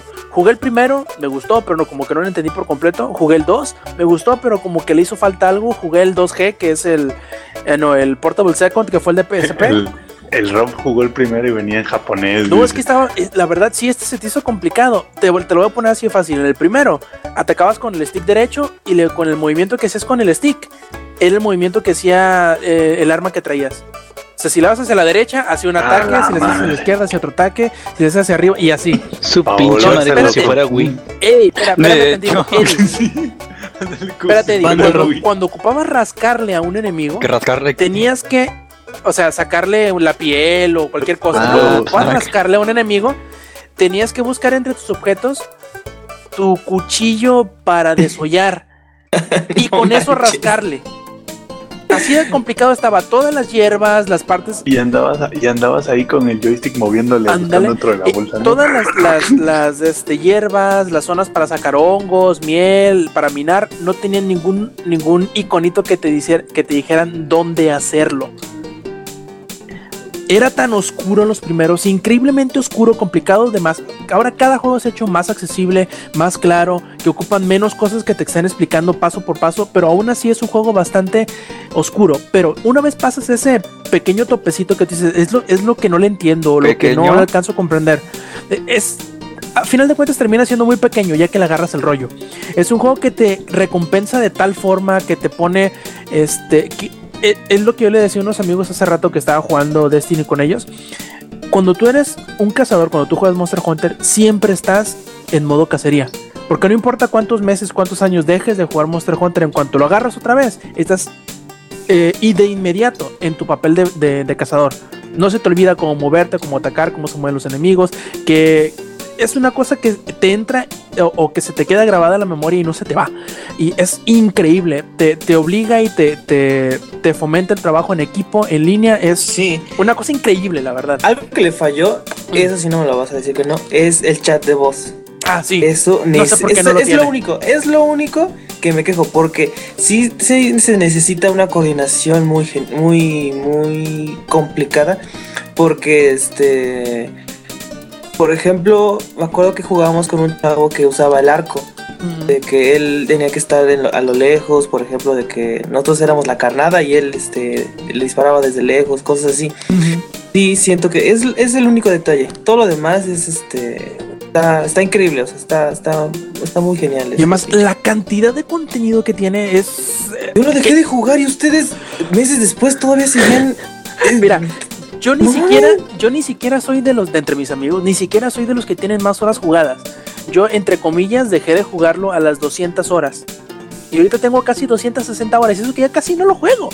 Este, mis amigos sí lo siguen jugando. Tienen 60, 600, 800, más de 1000 horas, algunos incluso. Porque es completamente un vicio. Es un juego social que te. No te obliga, pero siempre te empuja a jugar con tus amigos. Dices, bueno, pues estos güeyes están cazando esto, no están completos. Me voy a meter a hacer una cacería. Y esa una cacería se convierte en horas y horas y horas de juego de una sesión Sí. que no sabes de dónde chingados se te fueron todas. Eh, la verdad es tan grande, tan vasto, tan amplio. Cada una de las, de las distintas armas se juega de forma diferente. Cada enemigo se caza de forma diferente. Es Ah, no, un juego tan grande que es difícil de, de- de comprender cuando lo juegas por primera vez. Ocupas, y es a lo mejor uno de sus defectos, pero que al final de cuentas, cuando tienes a alguien que te mentorea, que te dice, bueno, mira, haz esto sí de esta forma. Po- Ponle atención en cómo se, cómo se comporta el enemigo cuando haces esto, porque ya uno se sabe las, los movimientos y los comportamientos de los enemigos de- después de tanto jugar contra ellos, y tienes la forma de cómo encaminar a los nuevos jugadores para que se envicien, y es bien fácil enviciarte. Es bien, bien fácil. Una vez entras en el ciclo de cacería, búsqueda de, de- materiales, este, forja- forjar tu propio eh, equipamiento e ir subiendo la dificultad, es bien difícil salirte de ese ciclo porque es bien recompensante. Te agarra y no te deja. Eso es lo que tiene. Y bueno, pasemos al siguiente. El siguiente eh, ganador de sus nalgas de oro fue Yokai Watch, que probablemente mucha gente todavía no lo haya jugado, todavía tenga prejuicios en contra de él, pero yo creo que se las merece completamente. Así que pues hay que eh, entregarle sus nalgas de oro y les voy a decir por qué. Mucha gente tiene el prejuicio de Yokai Watch. eh, porque piensa que es un clon de Pokémon y aunque tiene muchos conceptos que se le parecen, es un juego completamente distinto. Tiene una vibra completamente distinta. Eh, aunque muchos podrían decir que es un juego de, de- de atrapar eh, criaturas, y sí lo es, también tiene una historia que es bastante entretenida, tiene un carisma eh, muy peculiar y que si te metes en él, si te alcanza a enganchar, yo creo que puede sobrepasar en algunas eh, cosas a Pokémon. No nada más por... eh, el- Hereje. Ah, perdón. Uy, lo siento. Eh, Pokémon Watch. Este, no, Pokémon Police. Eh, yo creo que porque es una. es un producto más redondo. Es. No voy a decir que es más largo porque no necesariamente lo es. Puedes terminarlo muy rápido. Este. Tiene muchas cosas por hacer, no nada más el. El seguir la historia principal y el, el coleccionar las criaturas también tiene muchas misiones secundarias. Este tiene ciclos de, de día y noche que creo que no tiene Pokémon hasta ahora. Tiene cambios climáticos, hay días en los que llueve y cosas Tiene. así. Y Pokémon sí tiene día y noche. eh, no me acuerdo, jugué el, el X y el Y, pero en realidad no me acuerdo. Y de este, no sé, es, es una cosa tan rara que aún siendo que son de este, conceptos muy parecidos, sea una cosa completamente distinta, tiene una vibra muy diferente. eh, eh, tiene muchas mecánicas que son bien raras. Por ejemplo, tiene una máquina de gachapones. ¿Saben qué es una máquina de gachapones? ¿No? Giras la ruedita y sale una Sí, bolita no, con un suena, suena Exactamente. Son las, son las maquinitas de las burbujas. Sí, sí, sí. nasty. Sonaba bien nasty. No, así se les llaman. Hay cuenta que una de las, de las formas de cómo tú puedes obtener nuevos yokai. Ujú. Oye, oye, Rob, pero más Dime. lo más importante, mm, no es la misma historia que Pokémon. No, O sea, no hay que, No hay- no hay que ganarle a los No, no, fantásticos No cuatro. hay legendarios que quieren destruir el mundo. Mm, legendarios sí que quieren destruir el mundo, no necesariamente. Pero no, no hay gimnasios, no hay cosas así. Simplemente Ah, pues todos andan bien es, gordos. es una historia autocontenida, pero que tiene muchas historias secundarias que también te son chistosas, más que ser así una historia súper épica. Eh, es una historia muy sencilla, tiene mucho carisma, los personajes son bastante eh, cómicos y todos los yokai tienen como que su personalidad bien definida. Eh, y es bien curioso todas las cosas que te no te obliga, pero como que te alienta a hacer, como por ejemplo, eh, volver todos los días a buscar, a girar tus gachapones, que tienes tres intentos diarios, o de este. eh, tomar fotografías a la gente para ver qué yokai tiene y a partir de ello darte distintas cosas. Está bien chistoso, la verdad. Yo estoy muy emocionado por el juego porque también la forma en cómo los manejas, en cómo entre comillas les das órdenes, que no les das órdenes, simplemente tú les modificas sus comportamientos para ver si van a hacer eh, alguna cosa en específico, por ejemplo, si van a eh, centrarse en atacar físicamente, en utilizar su magia, en utilizar sus, sus habilidades, pero que se siente que llevan el concepto de que tú un yokai no lo atrapas, sino que ellos se hacen tus amigos y te entregan una, una medalla con los cuales tú los puedes invocar para que te ayuden a pelear. Entonces tiene lógica que tú no les digas qué hacer, porque no eres su entrenador, no eres su dueño, simplemente eres, sus eres su amigo y ellos acuden a ayudarte. Tú les puedes dar objetos que los hacen más proclives a hacer una madre cosa u otra. su- suena como un juego que querían las feministas, güey. Ándale, sí, es, es más eh, amigable a la, a la peta. ¿Por qué? Porque no estás eh, esclavizando a nadie, simplemente los llamas y ellos acuden en tu ayuda. Sí, sí, sí. Y este creo que es una cosa bien chistosa. Ojalá los fanáticos de Pokémon se se quiten un poquito como que la neblina que les pone enfrente, el decir, no, no puedo, no puedo este, ir en contra de, de Pokémon. No, no es, no, es, no es esa la cuestión. Se dice arena. Sí, también. Eh, no es la cuestión de que vayan a dejar uno por otro. Denle la oportunidad. Estoy seguro que les va a gustar muchísimo. Yo lo quiero. Y este- O sea, y- o sea, se lo dice alguien que tiene una sudadera de Pikachu puesta, yo quiero ese juego.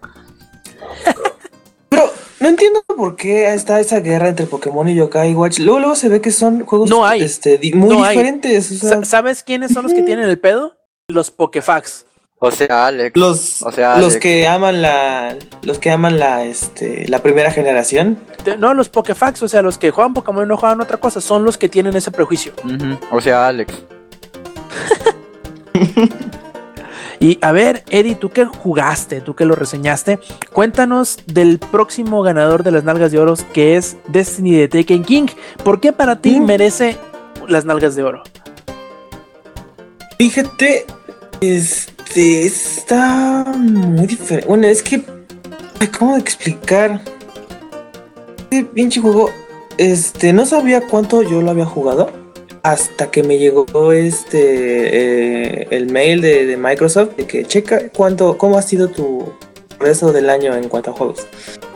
Sale ahí que juego más jugado, este Destiny de Taken King y yo así de what the fuck, neta, o sea, se Y, me fue. y es que es una maravilla, ¿eh? La, la verdad, viniendo de Destiny, que aunque siempre fue un juego bueno, tenía sus deficiencias, muchas deficiencias, muchas, algunas de las cuales las sigue teniendo para The Taken King, pero hicieron algo que muy pocos juegos se atreven a hacer en los DLCs. Y sobre todo muy pocos juegos lo han hecho porque no ha habido muchos de esta naturaleza en línea. El único otro que medio me acuerdo, o que me acuerdo que medio se le puede comparar, es Final Fantasy XIV, en el que rehacen, reacomodan, rebalancean todo lo que ya tenía para hacerle un juego mejor. Eso mismo hicieron en el Final Fantasy XIV y les dio, les rindió muchos dividendos. Es un juego increíble Final Fantasy XIV. Y con The Taken King le pasó lo mismo. Reacomodaron en la progresión al principio, reacomodaron el orden de las, de las misiones, integraron los DLCs que ya te habían vendido, que, que ya vienen regalados en The Taken King. Y mejoraron la forma en que tú, cómo tú progresas a través de los niveles, de los primeros niveles, para poderte agregar los 10 extra de la expansión, o los 5 extra de la expansión y las luces, que se siente como un juego completamente diferente. Probablemente si lo has estado jugando de- de- desde el día 1 hasta el día de hoy, los cambios no los has sentido tantísimo porque has ido con el flujo, has ido con la marea. Pero si jugaste los primeros 15 niveles de Destiny cuando recién salió y dijiste, no, como que no es para mí, y ahorita lo vuelves a tomar, es un juego completamente diferente. Dices, ¿qué pasó aquí? ¿Qué, qué hicieron? Que ahora lo siento diferente. Eh, no sientes tanto el grinding, eh, los niveles son más rápidos, eh, es, más natural la forma en cómo haces la- las misiones y de este, encuentras mucho contenido por hacer. Probablemente este es el juego que Destiny quiso hacer desde el principio y por cuestiones de X o Y, que ya por ahí sale alguna polémica, no logró hacerlo. Yo digo que la gente debería aprovechar ahora que se puede ahora que tiene tanto contenido, ahora que hay tanta gente jugando y que se siente de verdad cómodo al jugarse, al, progreso de los, de los personajes, yo creo que es uno de los juegos a jugar, aunque mucha gente le desagrade, que no, pues que porque no es, no es Halo, porque es un juego que le falta contenido, ya no le falta tanto contenido. Ya el momento en el que ahorita vas a llegar y vas a decir, no, es que ya se me acabó el contenido, ya tienes como 250 horas de juego. Ya no puedes decir que no vale la pena. Porque ya Es- agarraste todo lo que se Sí. podía normalmente. No puedes pedir más porque, pues, bueno, lo que hace, este, lo que está haciendo Bungie es para los que ya tienen todo, porque sí conozco a varios, eh, tengo varios amigos míos que tienen, este, que la raid, este, toda la armadura de raid, todas las armas de la raid y después todas las armaduras, armas de la raid en difícil y todos con sus personajes, este, Bien ma- mamalones. ¿no? ajá, o sea, Y- con sus tres guardias. Pero espérate, ah, ya se me fue el pedo. Ujú. Continúa. Adelante, adelante. Ah. No te iba a decir lo. Adelante, adelante. Ya que Sí, sí, sí, de que este, de que ya tienen todo eso y dicen, dicen, ¿y ahora qué más?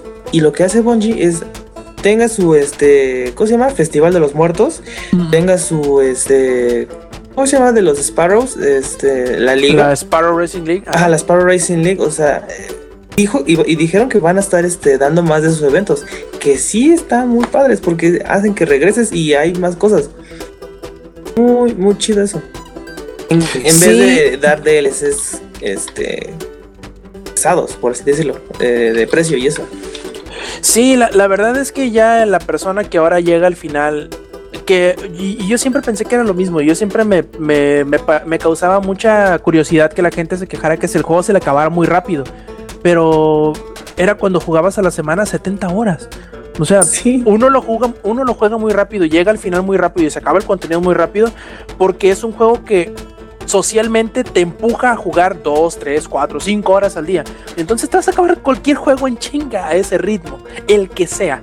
Entonces, también el, el único pecado que sí le puedo poner es que al final es muy repetitivo, pero todos los juegos en línea, cuando llegas al final, son muy repetitivos, terminas haciendo lo difícil una y otra y otra y otra vez.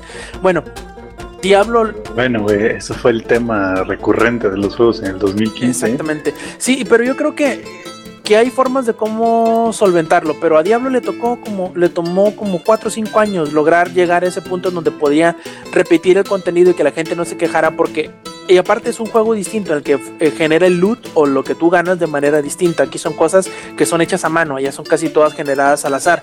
Entonces, puede que eh, Destiny algún día llegue a ese nivel de, de poder generar cosas al azar y que la gente no lo sienta pesado, pero le faltan años para llegar a eso. Mientras sigan entregando cosas como The Taken King en general, de aquí en adelante, la gente va a estar siempre bien contenta. ¿Por qué? Porque eh, entregaron contenido sustancial, bien hecho, este, divertido. Y aparte que te metía mucho reto. Así que mientras siguen haciendo más de Taken Kings de aquí en adelante, Destiny va a seguir siendo un gran éxito. Este, Eric, cuéntanos del siguiente ganador de Nalgas de Oro que es Mortal Kombat X. Mortal Kombat X, ese este no lo compré en sus inicios, pero siempre siempre me llamó la atención, igual en el Evo. Para el Evo, lo siento, Rob, te lo recordé. Este ¿Por qué, Y- este yo jugué, yo tengo el anterior y a mí me, me gustaban muchísimo los combos, todo este el trabajo, bueno, el- las batallas de doble por equipo y eso es, es muy genial, eh, igual, logo, toda la cosa. Y después este logré tener eh, Mortal Kombat, eh, pero por ahí de septiembre. Y este ¿Cómo decirlo? Y es diferente cuando ya lo juegas porque ya te llega el el, madrazo de, de las gráficas, de lo bonito que se ve, hasta 60 cuadros y todo. Se ve. mm, es- esa es la primera impresión, ¿no? Este, las, gráficas, las gráficas y todo, o sea, se ve poca madre. Este, el daño, este. Más, este, los X-Ray, los, este, ¿cómo se llama? Los Fatalities, todo eso se ve poca madre. Igual, este, lo que hicieron, eh, de cada personaje que tenga tres variantes diferentes está muy genial, le da más variedad. Eh, no sé, creo, creo que es- hay más cantidad de personajes en este Mortal Kombat. Eh, es que, ¿cómo decirlo? Está, está mm, muy genial el contenido. O sea, está, hay mucho contenido. Eh, algo que me estaban diciendo este, hace unos meses era de las microtransacciones. Eh, eso, esas microtransacciones que están ahí son de este, por si se quieren llevar este, por así, ahora sí que por la libre, o sea, ahí por el camino, el camino fácil, pero eh, son inservibles, o sea, no, no arruinan el juego para nada, en lo absoluto. No influyen, diría yo. Ah, ándale, ándale, eso, eso. No influyen, o sea, están de. Pues, si las quieres usar, úsalas. O sea, por ejemplo, Fue- eso fue- de- Y digo, fue un, un error de comunicación increíblemente grande. Eh, hizo mucho ruido en contra que no tenía razón de ser. Ajá, porque este las microtransacciones eran nada más para dos cosas. Para este, para las criptas, de que las podías hacer. Si uno va a jugar Mortal Kombat y va a jugar por horas, tengan seguro que van a tener monedas a madres. Y esas monedas se usan para este desbloquear cosas de la cripta que dígase son. Las cosas más raras son los trajes, este, los brutalities y los fatalities. Todo lo demás son los conceptos de cada personaje. Y eso, pues, si ustedes. Y esas cosas son las más baratas. O sea, este, como les decía hace tiempo, eh, lo primero que van a tener y fácil va a ser este, los brutalities y fatalities de su personaje favorito. Va a ser rápido, o sea, no, no, no tiene mayor complicación. Otra cosa que sí me agradó fue este los personajes que agregaron en DLC. que a mí no se me hace, no se me hicieron caros, creo que están en 65 cada uno. Eh, yo me, compré dos. Son este el depredador y este Tremor, están poca madre. O sea, todos los personajes están, están muy muy geniales. Y ahorita que este, en vez de anunciar Mortal Kombat eh, 11 o, o la versión este Ultimate, como dígase este Marvel vs Capcom, anunciaron este que va a haber una segunda tanda de personajes. O sea, está poca madre porque le están dando más vida al juego. Eh, ¿Qué otra cosa? Las batallas en línea eh, están fluidas. Ah, Hace tiempo yo tenía mi internet de 3 megas, ahorita ya lo cambié por fin a qui- a 15 megas y ya, o sea, no hay nada de lag, o sea, ahí sí era. Y con la consola en la, en la DMZ, uff. Eh, al rato platicamos de eso, Rob, porque me pasó un Ajá, super ajá, pedo, ajá. no sé qué Ajá. sucedió. Ajá. Sí. Al rato, Claro al rato les sí, cuento. campeón. Este, O sea, que quieres tus 15 megas pero descargó todo bien chingón y bien rápido en, ¿qué te gusta? Tres horas. Bueno, ya, este, ¿qué le puedo decir? Es muy, es un juego de pelea muy, que te exige demasiado, o sea, es precisión a- al instante. Eh, si lo comparamos este, con Killer Instinct, para, no sé si alguien juega Killer Instinct en el One, sé que no hay aquí. Yo lo acabo de bajar, pero nada más jugué una pelea y no lo he vuelto a jugar. Este, en, el, ki- en el Killer Instinct es muy fácil jugar. O sea, nada más es un combo, apretas otro botón que hace este. Bueno, de hecho yo jugué apretando todo al mismo tiempo y el güey le puso una Ahorita- Como ¿no? se debe De de hecho, hacer. ahorita lo que hicieron los de Killer Instinct es como ya lo pusieron en, en Gold. Este le activaron un nuevo modo que es este combos fáciles. O sea, apretas el botón A un chingo de veces y dices un super combo acá bien. Ya lo están haciendo más fácil para todos. Pero en cambio Mortal Kombat, ahí sí tienes que este poner al a tu personaje, tienes que pelear con tu personaje favorito en el modo más cabrón para aprenderle los combos, porque luego sí hay unos combos que este es tan largo el, el maldito combo y es lo que me gusta que mm, cómo decirlo que te exija pero la recompensa de hacer provocar ese pinche combo así tan tan poderoso este, es muy muy muy agradable si, si están buscando Mortal Kombat en cuanto a la historia eh, no es la mejor pero este es como un intro para los personajes nuevos. Están las torres este, para pelear, están los lobbies. De hecho, yo no sé por qué se preocupan en ponerle historia. De hecho- Pues, parte de la madre De hecho- a todo no, de hecho ¿no? Mortal Kombat sí, sí es, es, este, Sí, no, yo sé que, que incluso los de Super Nintendo. siempre han tenido historia. De hecho, el anterior Pero- igual tenía historia. Estaba muy, muy padre la historia. Pero lo que voy es que no deberían preocuparse por poner. Es como los FIFA de Speed. No gasten varo poniendo la historia. EA, deja de hacer mamadas. Entonces, Y Hazle como Codemaster. Corre y no, pues ya. en este no fue así de que le, le agregaran una pinche historia acá toda bien payasa. No. O como lo- los Forza, ¿no? Tam- También Forza es corre ya. Sí, o sea, es que pues eso es un juego de carrera, güey. No, no ves aquí, es como tratar de ponerle historia a un juego de FIFA, por ejemplo. Pero si te fijas, todos los juegos de pelea tienen historia. A ver, dime uno que no. No, sí, yo sé que todos tienen, que todos, to- yo creo que todos es lo mismo, o sea, todos tienes que ganar el torneo por diferentes motivos o razones, pero tienes que ganar el torneo. Uno para salvar el universo, otro para ver cuál es la vieja machichona, pero pues siempre hay que ganar el torneo. Pues no sé por qué se molestan poniéndoles historia. Como los Need for Speed, no, no sé por qué se molestan en poner historia, todo el mundo se va a saltar la Bueno, pero bueno, acá en Mortal, pues a mí, yo que llevo ba- bastantes años jugándolo, la verdad la historia, pues sí la espero de, este- de estos juegos de Mortal Kombat.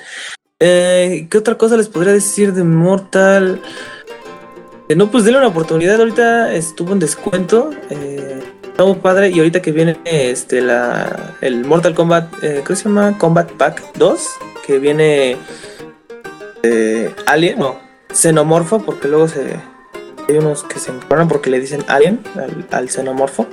Este, que tiene cosas de este Baraka.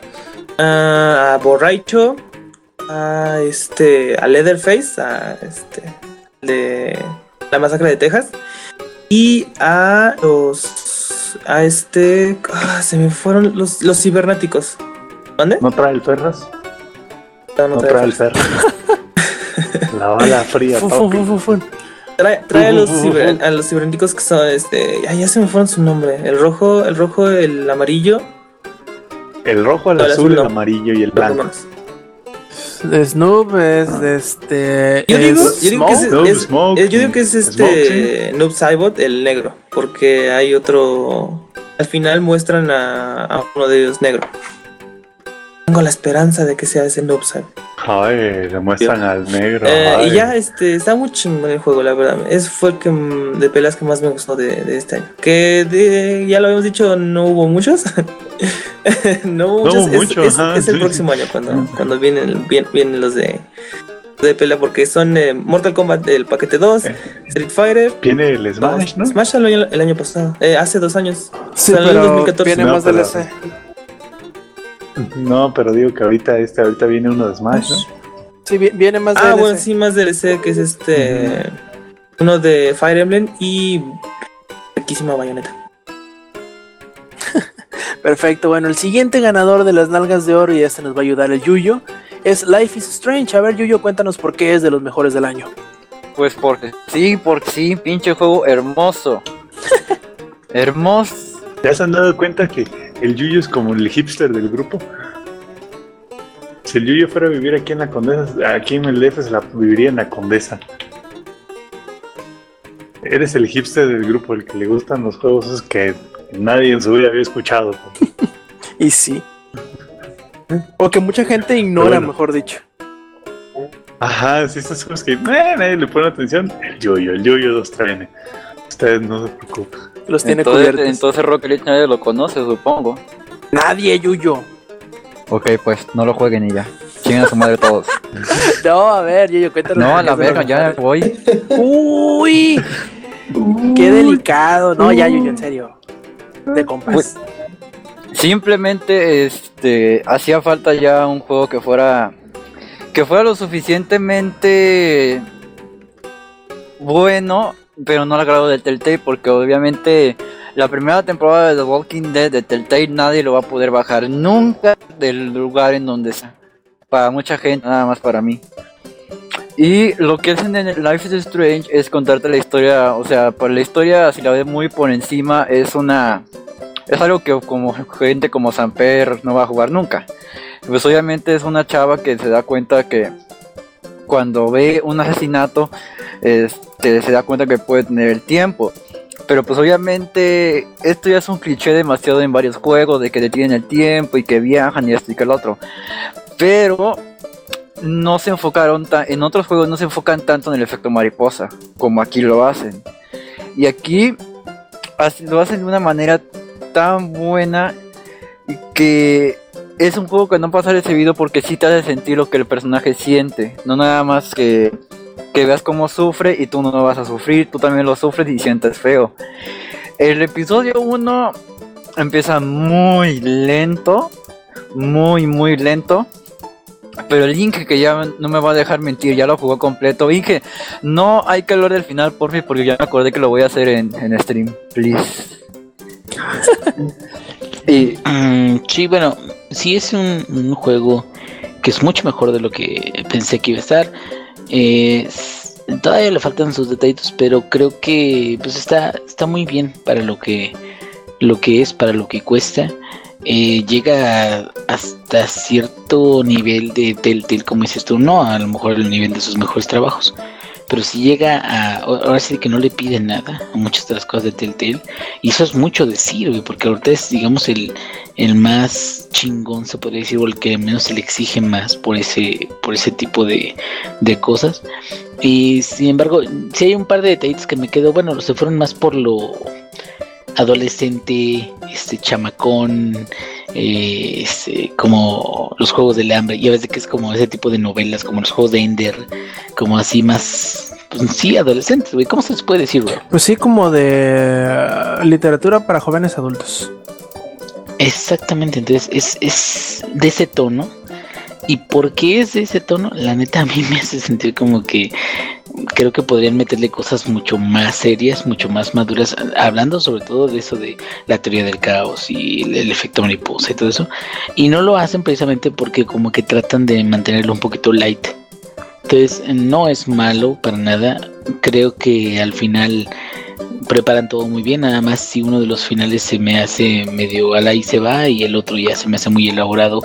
Pero congruente con el resto de las cosas que Cabrón, se nos fue el Inge. Llegó, Inge. La, llegó la esposa. Sí. Y eso es todo. Ay, güey. No, que sea nomás de que se me apague luego el headset. Ah. Pero así es entonces. Ah, cabrón. O sea, sí, o sea, si lo ven gratis o algo así, aunque sea el primer capítulo, jueguenlo. Pero no se dejen llevar por el primer capítulo, porque créanme que la forma en cómo van terminando cada capítulo, neta, va, va en aumento. O sea, yo sigo sigo recordando mi reacción cuando acabé el capítulo 3 y, o sea, estuve parado, congelado como media hora. Y de ahí sigue el 4, no mames, güey. O sea, me morí, me morí. Tomando en cuenta que para el tiempo en el que salió el 4 yo ya tenía el juego completo. Y este, para eso ya pues ya sabía que iban a faltar meses, pero aún así decidí jugarlo. Pero o sea, sí vale muchísimo la pena. Y siento, yo no tengo nada en contra de los finales. Yo siento que lo hicieron bien, aunque a muchos no les gusten los finales. Este es un buen juego. Y si te ponen a empezar un poquito, se dan cuenta de que los finales están bien y que van a complacer a cualquier tipo de persona. No nada más así de que sea un final o eso. Está perfecto y o sea, es un, fue un buen un buen complemento en lo que llega a la siguiente temporada de Telltale.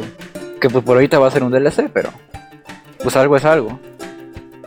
Pero si jueguenlo, cómprenlo, llámenlo y espérense a ver cómo evolucionan los capítulos porque eso sí es muy buena la evolución de cómo, cómo va pasando todo. Y bueno, Yuyo, nos falta un juego nada más para terminar con la lista de las de los juegos de los mejores y peores juegos del año. Y este último juego es Fallout 4. A ver, Eddie, cuéntanos, ¿por qué es el de los mejores juegos del año? Fíjate que he tenido un, tanto así que no, no me ha dejado tocar el The Witcher 3. O sea, estoy tan obsesionado ahorita con ese juego porque me recuerda a, pues, a Skyrim, o sea, andar explorando todo lo que se, todo lo que se mueva, todo este, todos los iconos abajito que aparezcan. Pero tienes que, tienes que, tienes que entrar, tienes que este, Qué raro, no es como que no estuviera hecho por la misma. Ah. No, no, no, pero es que, bueno, o sea, es comprarlo así. Este, y el nivel de, de personalización, bueno, no de personalización, sino de moverle las armas en cuanto al daño, que la vista, que la agarre, este, igual el, el, el tipo de bala, porque ya va cambiando. Bueno, ahorita que dices de personalización, eh, ahorita en el CES de Las Vegas, Intel usó lo, su nueva tecnología de RealSense 3D con de eso de la cámara y ponen tu cara en el personaje. O sea, brillante tu cara, así, la, la, es que es una cámara de Intel eh, que no solo ve ahora sí que en 2D, sino que también ve profundidad. De hecho, es dos cámaras en una. Y este y lo demostraron ahí en el CES y lo que hacía era que la gente se paraba y ya ves que hay como una parte donde tú escoges obviamente tu cara, ¿no? Por así decirlo. Entonces a tu personaje le ponen una réplica, literal, una réplica de tu cara. Eso está, eso está perro. Eso sí está Desde ahí perrón, puedes porque ver el, el nivel de este. Bueno, no, no, usan, no usando ese, de- ese detalle, sino que igual cuando vas esculpiendo tu personaje, este, por ahí vi el personaje de este, del, del Inge, que sí se parece bastante. Eh, es- es- le quedó un poca madre. Eh, no, ese sí es, este, es fake. Sí. Hubiera Ah. estado poca madre que hubiera sido de verdad y hubieran pasado este el, el- El setup, las ¿no? especificaciones El- de qué tanto moverle a, a los pómulos y a, y a- y a la frente y así. Este, así. Eh, ¿Qué otra cosa? Este, también de el, a, lo- a mí lo que me, me gusta demasiado, lo que me saca de onda a veces, es los diálogos de tus acompañantes. Porque haces cierto, cierta acción que ni siquiera tiene que ver con la historia principal. O sea, son, son misiones secundarias, todas X. Y te sacan un tema de eso. Empiezan a platicar de eso. O luego estás platicando con otra persona, estás teniendo como que una conversación y de repente ellos se meten y dan su punto de vista. O si tú dices una acción mal, este, hasta te queda medio así de, ¿en neta? Ah, por ejemplo, cuando estoy con Preston, esto fue el primer, eh, mis primeras horas, y me encuentro a este, el Paladín Dance, me pide que si me quiero unir a la Hermandad de Acero. Le digo, sí, huevo. Mucho chingón. Yo creo que hasta dan esos, en esos tiempos decía, ah, yo creo que bueno, va a dar una servo armadura. ¿No hay ¿Eh? membresía? Va. ¿No cobran membresía? No. Ah, pues Este, y de repente le digo, sí, a huevo". Y Ya cuando se de- termina la conversación, que se cambia la comer a, a Preston, así con, casi casi con su cara de infinito desprecio, es neta, ¿te vas a unir a esos? Ya hasta arriba decía, a Preston no le gustó esto. De, Ops, creo que él tiene issues con, con la hermandad de acero.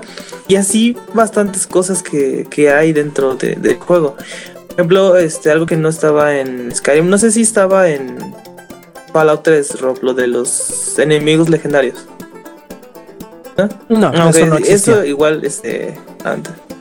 Lo diablizaron ¿Sí? esa parte. Es, este, eso me gustó demasiado porque este incrementa un poquito más las ganas de asesinar al otro, este, al enemigo, para ver qué es. Creo que en eso sí Skyrim estaba en no. Skyrim. ¿eh? Mm, Pues, creo no. no, no, no igual. A lo mejor sí había algo parecido, pero ¿Sí da cuenta que. Eh, No, No, si era- cazabas dragones. Ah, no, no, es que estos son enemigos, entre comillas, normales, que son más fuertes. Y te dan un ob- garantizado un objeto legendario que tiene alguna bonificación extra. Dígase, haz de cuenta, hasta una Ah, cucaracha, no bueno, mutaracha, haz de cuenta, una parecido, mutaracha no. este, este, luminosa legendaria es más fuerte que las demás porque este, luego sí tienen una cierta resistencia y luego mutan. Y Ajá, aparte aparte mutan, reviven, se les ajá. sube de tope el- la vida, entonces tienes que volver a rematarla. Y este siempre tienen un, un objeto, ajá, así como una, por ejemplo, una escopeta. Dices, ah, pues ya la tenía. Pero esta escopeta es incendiaria, o sea, cuando. O explosiva. Este, de que. Al impacto causa 15 de daño. Como los, como los invencibles de Borderlands. Ándale, más o menos. En Pero no, este, pero no tan manchados, ¿no? Simplemente son enemigos un poquito Ah, bueno. O más sea, nada más fuertes. es como. Ah, bueno, yo creí que sí estaban acá manchadísimos. No, pero salen en cada, en cada lado, prácticamente. Te metes a un lado, hay un Casi, este, casi este, legendario dentro de los. Ah, bueno. del, de, de- Abajo de tu cama, ¿no? Te Sí, es mutaracha, Sí, yo creo que sí, ¿eh? o ratatopo, yo creo que sí. No, este, sí son. Este, no, esos legendarios salen como en cada que te metes a un edificio. Casi casi es como el jefe final o el, el- el enemigo último a vencer. Eh, ¿Qué otra cosa? Lo, lo de las casas, de que puedes armar tu, tu propia casa y eso. eh, y decía, no, pues nada más es. Ajá, Tus, tus campamentos. pues, yo pensé que nada más era poner la pinche casa fea que ya venía prehecha. Y ya, y después me metí a YouTube y veía las mansiones que hacían y así de da fuck, ¿cómo hacen eso? Obviamente con algunos bugs, pero este se hacían y se podían hacer es bien fácil. Ese nivel de personalización de eh, a ese, en ese aspecto de, de donde tú tienes tus cosas, está genial, o sea, es muy personal eso. Um, y otra cosa, la historia. A mí me está gustando más, este, bueno, es un pequeño, el único detallito, lo que dijiste, Rob, de que a mitad del juego, poco el sentido de esto, eh, eh, de Fallout. Pero yo siento que después, este, como que ya hay un- una mejor razón de, o sea, ya puro spoiler esto. Por eso estoy tratando de decir las mejores palabras, o sea, ¿cómo decirlo? Hay una mejor razón de continuar el juego, o sea, hay una The big picture, sí me, sí me o sea, es, es- es el gran panorama. sí, o sí, sea, sí, hay más, más, más de lo que nos decían al principio. O sea, hay luego las facciones. Es lo que yo. Es mi gran este.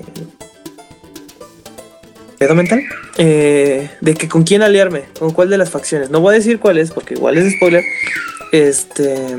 Pero yo sí decía, no, es que si me voy con ellos, este, no, no me siento tranquilo porque estos güeyes son bien, este, bien ojéis, o estos tipos son muy, este, extremistas, o esos tipos también, también lelos, o sea, no sé, o sea, Es que en realidad todas las es- facciones son una bola de Sí, hasta cierto punto sí, no. Es, ese es el gran problema sí, del juego este, para mí. Sí podría decirse que eso, sí hay unas, eh, no hay, no hay a quien irle al 100%. O sea, todos tienen su, gran pedo, no, no, no hay... Ah, bueno, a mí todavía no me lo han dejado 100% claro con quién irme. Y eso, este... Le agrega más, este... Sabor, más sazón al, al, al pinche juego. Me gustó demasiado.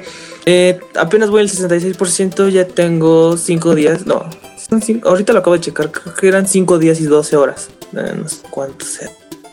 Eh, es, pero, es, pero es un chingo de Es tiempo. mucho tiempo. eso. Eh, ¿Y qué otra cosa? Las armas, este, me gusta, me gusta muchísimo la cantidad de armas que hay, porque hay de todo, o sea, hay de, este, de láser, de radiación, eh, Pues en el 1 empezabas con una de, este, de perdico, ¿no? Era de Ah, la, la sí, gun, aquí hay ¿no? un minigun y De hecho, hay aquí también hay, creo. láser, este, y ahorita, No, no, no, no, minigun. Ah, la ¿Diablos? De Diablos.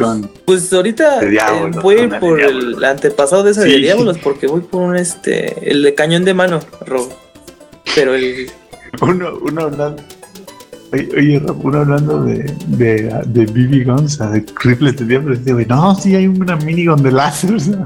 Sí, o sea, el, el ju- el juego me, me, me dejó, me impresionó más de lo que tenía esperado. O sea, me, digo, no sé qué vayan a entregar en DLC. No han dicho absolutamente nada. Este, decían unas cosas de cosas marítimas, no sé si sea cierto.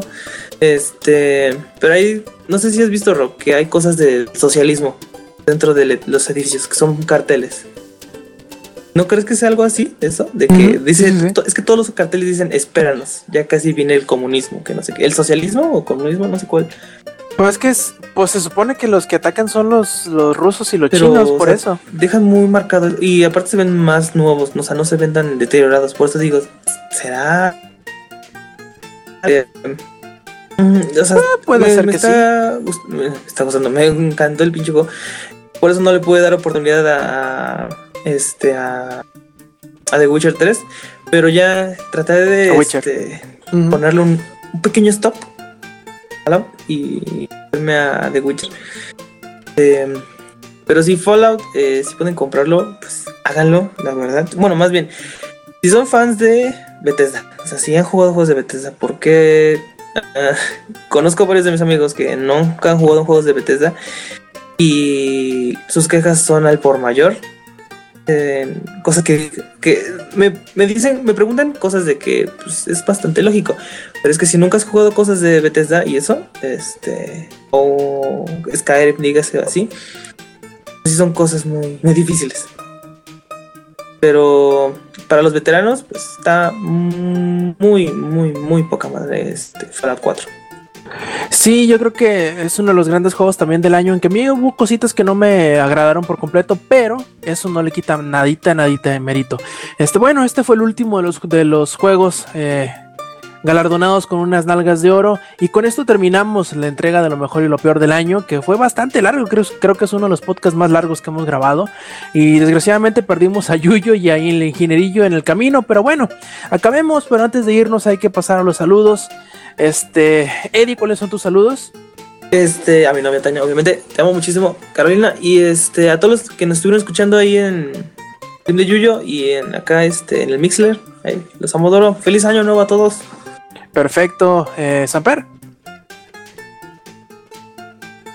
Samper. Creo que ya también se fue. Yo creo que sí. Ahora vamos a ver la última llamada. Samper, ah, no, sí se cayó. Bueno, ni modo. En fin, los que se, los que sí pudimos tomar nota de los que estuvieron activos de Mixeler fueron de Joe, Jesus RGA y Sama-chan. Desgraciadamente no pudo quedarse Yuyo para decirnos quiénes están conectados en los chats de, Twitch. Pero bueno, en fin, les recordamos que visiten langaria.net, eh, sitio donde tenemos noticias, reseñas, rumores, videos, trailers y podcasts como el podcast beta que pueden escuchar todos los lunes temprano por la mañana eh, o domingo muy tarde por la noche y pues también donde nos pueden encontrar el Showtime Podcast que en su versión descargable se publica los días sábados muy tarde, este, mejor dicho, eh, los sábados por ahí del mediodía. Se parece que volvió Samper. A ver, Samper, cuéntanos cuáles son tus saludos. No, es que sé qué le pasó a esto que se desconectó. Y no me he dado cuenta. Dice que es mi internet. Este, Uy, uh, uh, uh, este. Ah, ¿qué? Ah, sí, saludos. Primero saludos a los caídos en combate, el Link y el Link, ¿no? Que- que- que Y a los ya no perdidos, y- perdidos en acción que son esta Rubí y, ¿Y y Lex? Y Lex, sí. No, imagínate, si además sumamos las nominaciones de esos, íbamos a acabar pasado mañana, yo creo. sí. Este, sí, porque. no, pero bueno, saludos a todos ellos que, que se rindieron. Putos, putos. Este. Sí, eh, saludos a los- No entré a Mixler, pero sí hubo gente en Mixler. Saludos a ellos también. También a los que nos van a escuchar después, ya con esto grabado. Váyanse buscando su refresquito, porque no manches, este escena estuvo larguísimo este podcast, estuvo muy bueno. Así es. Este, muchas nominaciones, muchos juegos buenos. Tomen nota, si, si ocupan jugar algo que tengan tiempo de sobra, aquí tienen suficientes este, juegos buenos para poder llenar sus... Solo no le hagan caso a Lady, pero. pero, este, pero bueno, ya estoy feliz año nuevo, feliz año nuevo, feliz día de Reyes, güey, feliz Navidad Feliz todo. y feliz todo, güey. Perfecto. Por último, nada más nos queda, eh, pues, recomendarles que nos sigan en las redes sociales, que es en Twitch, en YouTube, en Facebook, en Twitter y en Mixeler con el Diagonal Langaria, donde nos podrán encontrar en todas las distintas facetas, ya sea en streaming, en los podcasts, en este, las redes sociales para que convivan con nosotros. Ahí estaremos al pendiente. ¿Qué más nos queda más que despedirnos de parte de Yuyo, de parte del Ingenierillo, de Samper, de Eddie? Yo fui Roberto Sainz y esto fue la edición 187 de Showtime Podcast. Nos vemos la semana que entra. Stay metal.